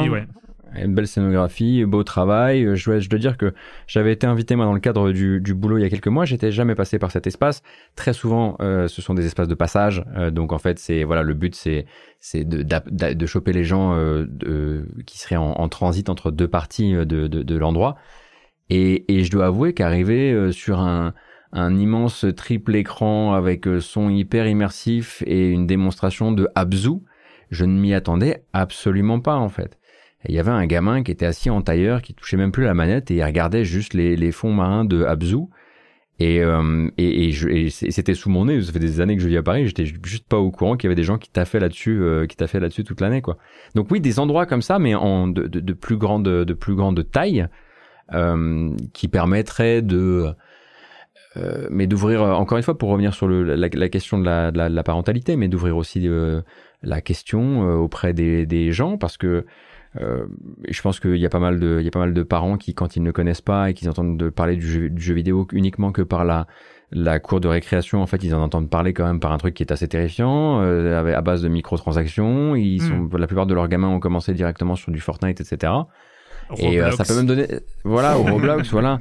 Et ça peut donner la foi, quoi. Il peut y avoir un côté, genre, c'est arrivé par ce truc-là, mais rien ne te dit que ça finira pas euh, sur Abzu, sur Journey. Hmm à découvrir. Enfin, là, je, là, je sors vraiment de, euh, de tarte à la crème du jeu artistico-artistique, quoi. Quoique pas expérimental. Mais voilà, sur, sur la grande diversité que propose le jeu vidéo, quoi. Est-ce qu'il manque encore des, des trucs comme ça, euh, Pierre? Sur ce sujet, je vais rebondir. Euh, c'est super. Moi, je tire mon chapeau à tous les bibliothécaires qui proposent du jeu vidéo les en bibliothèque partout en France. Moi, je fais partie de leur groupe Facebook jeux vidéo en bibliothèque.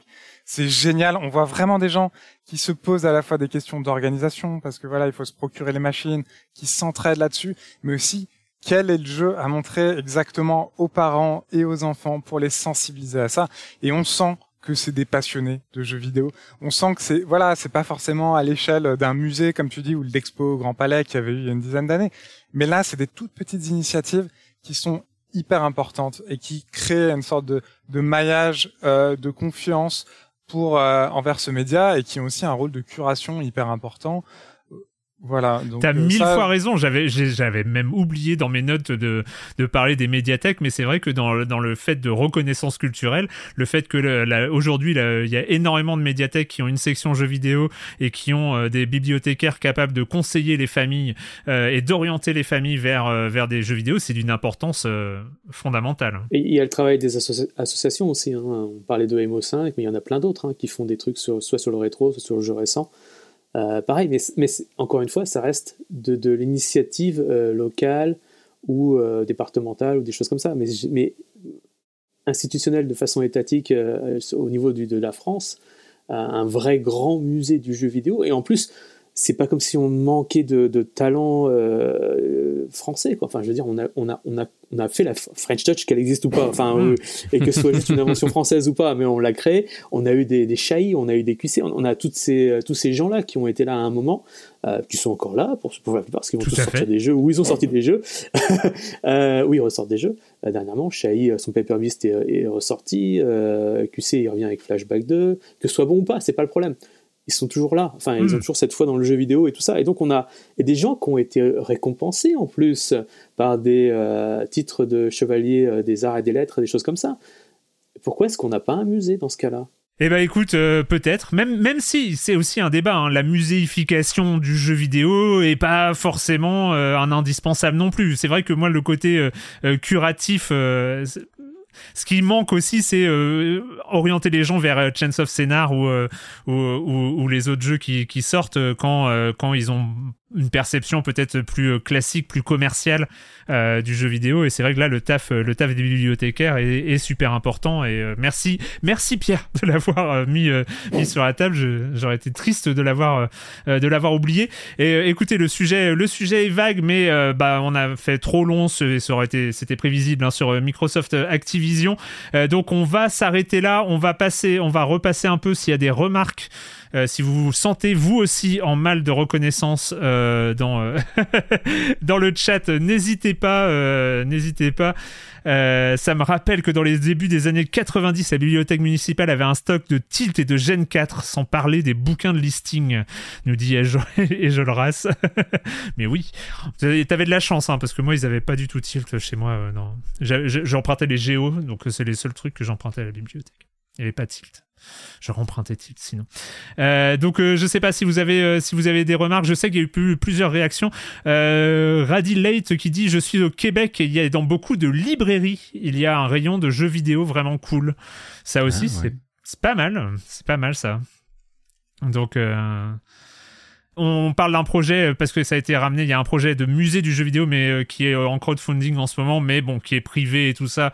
je me prononce pas. c'est là, on parlait plutôt de la reconnaissance institutionnelle. Institutionnelle, ouais. On ne parle pas de la reconnaissance des, journalistes de jeux vidéo. c'est bien vrai.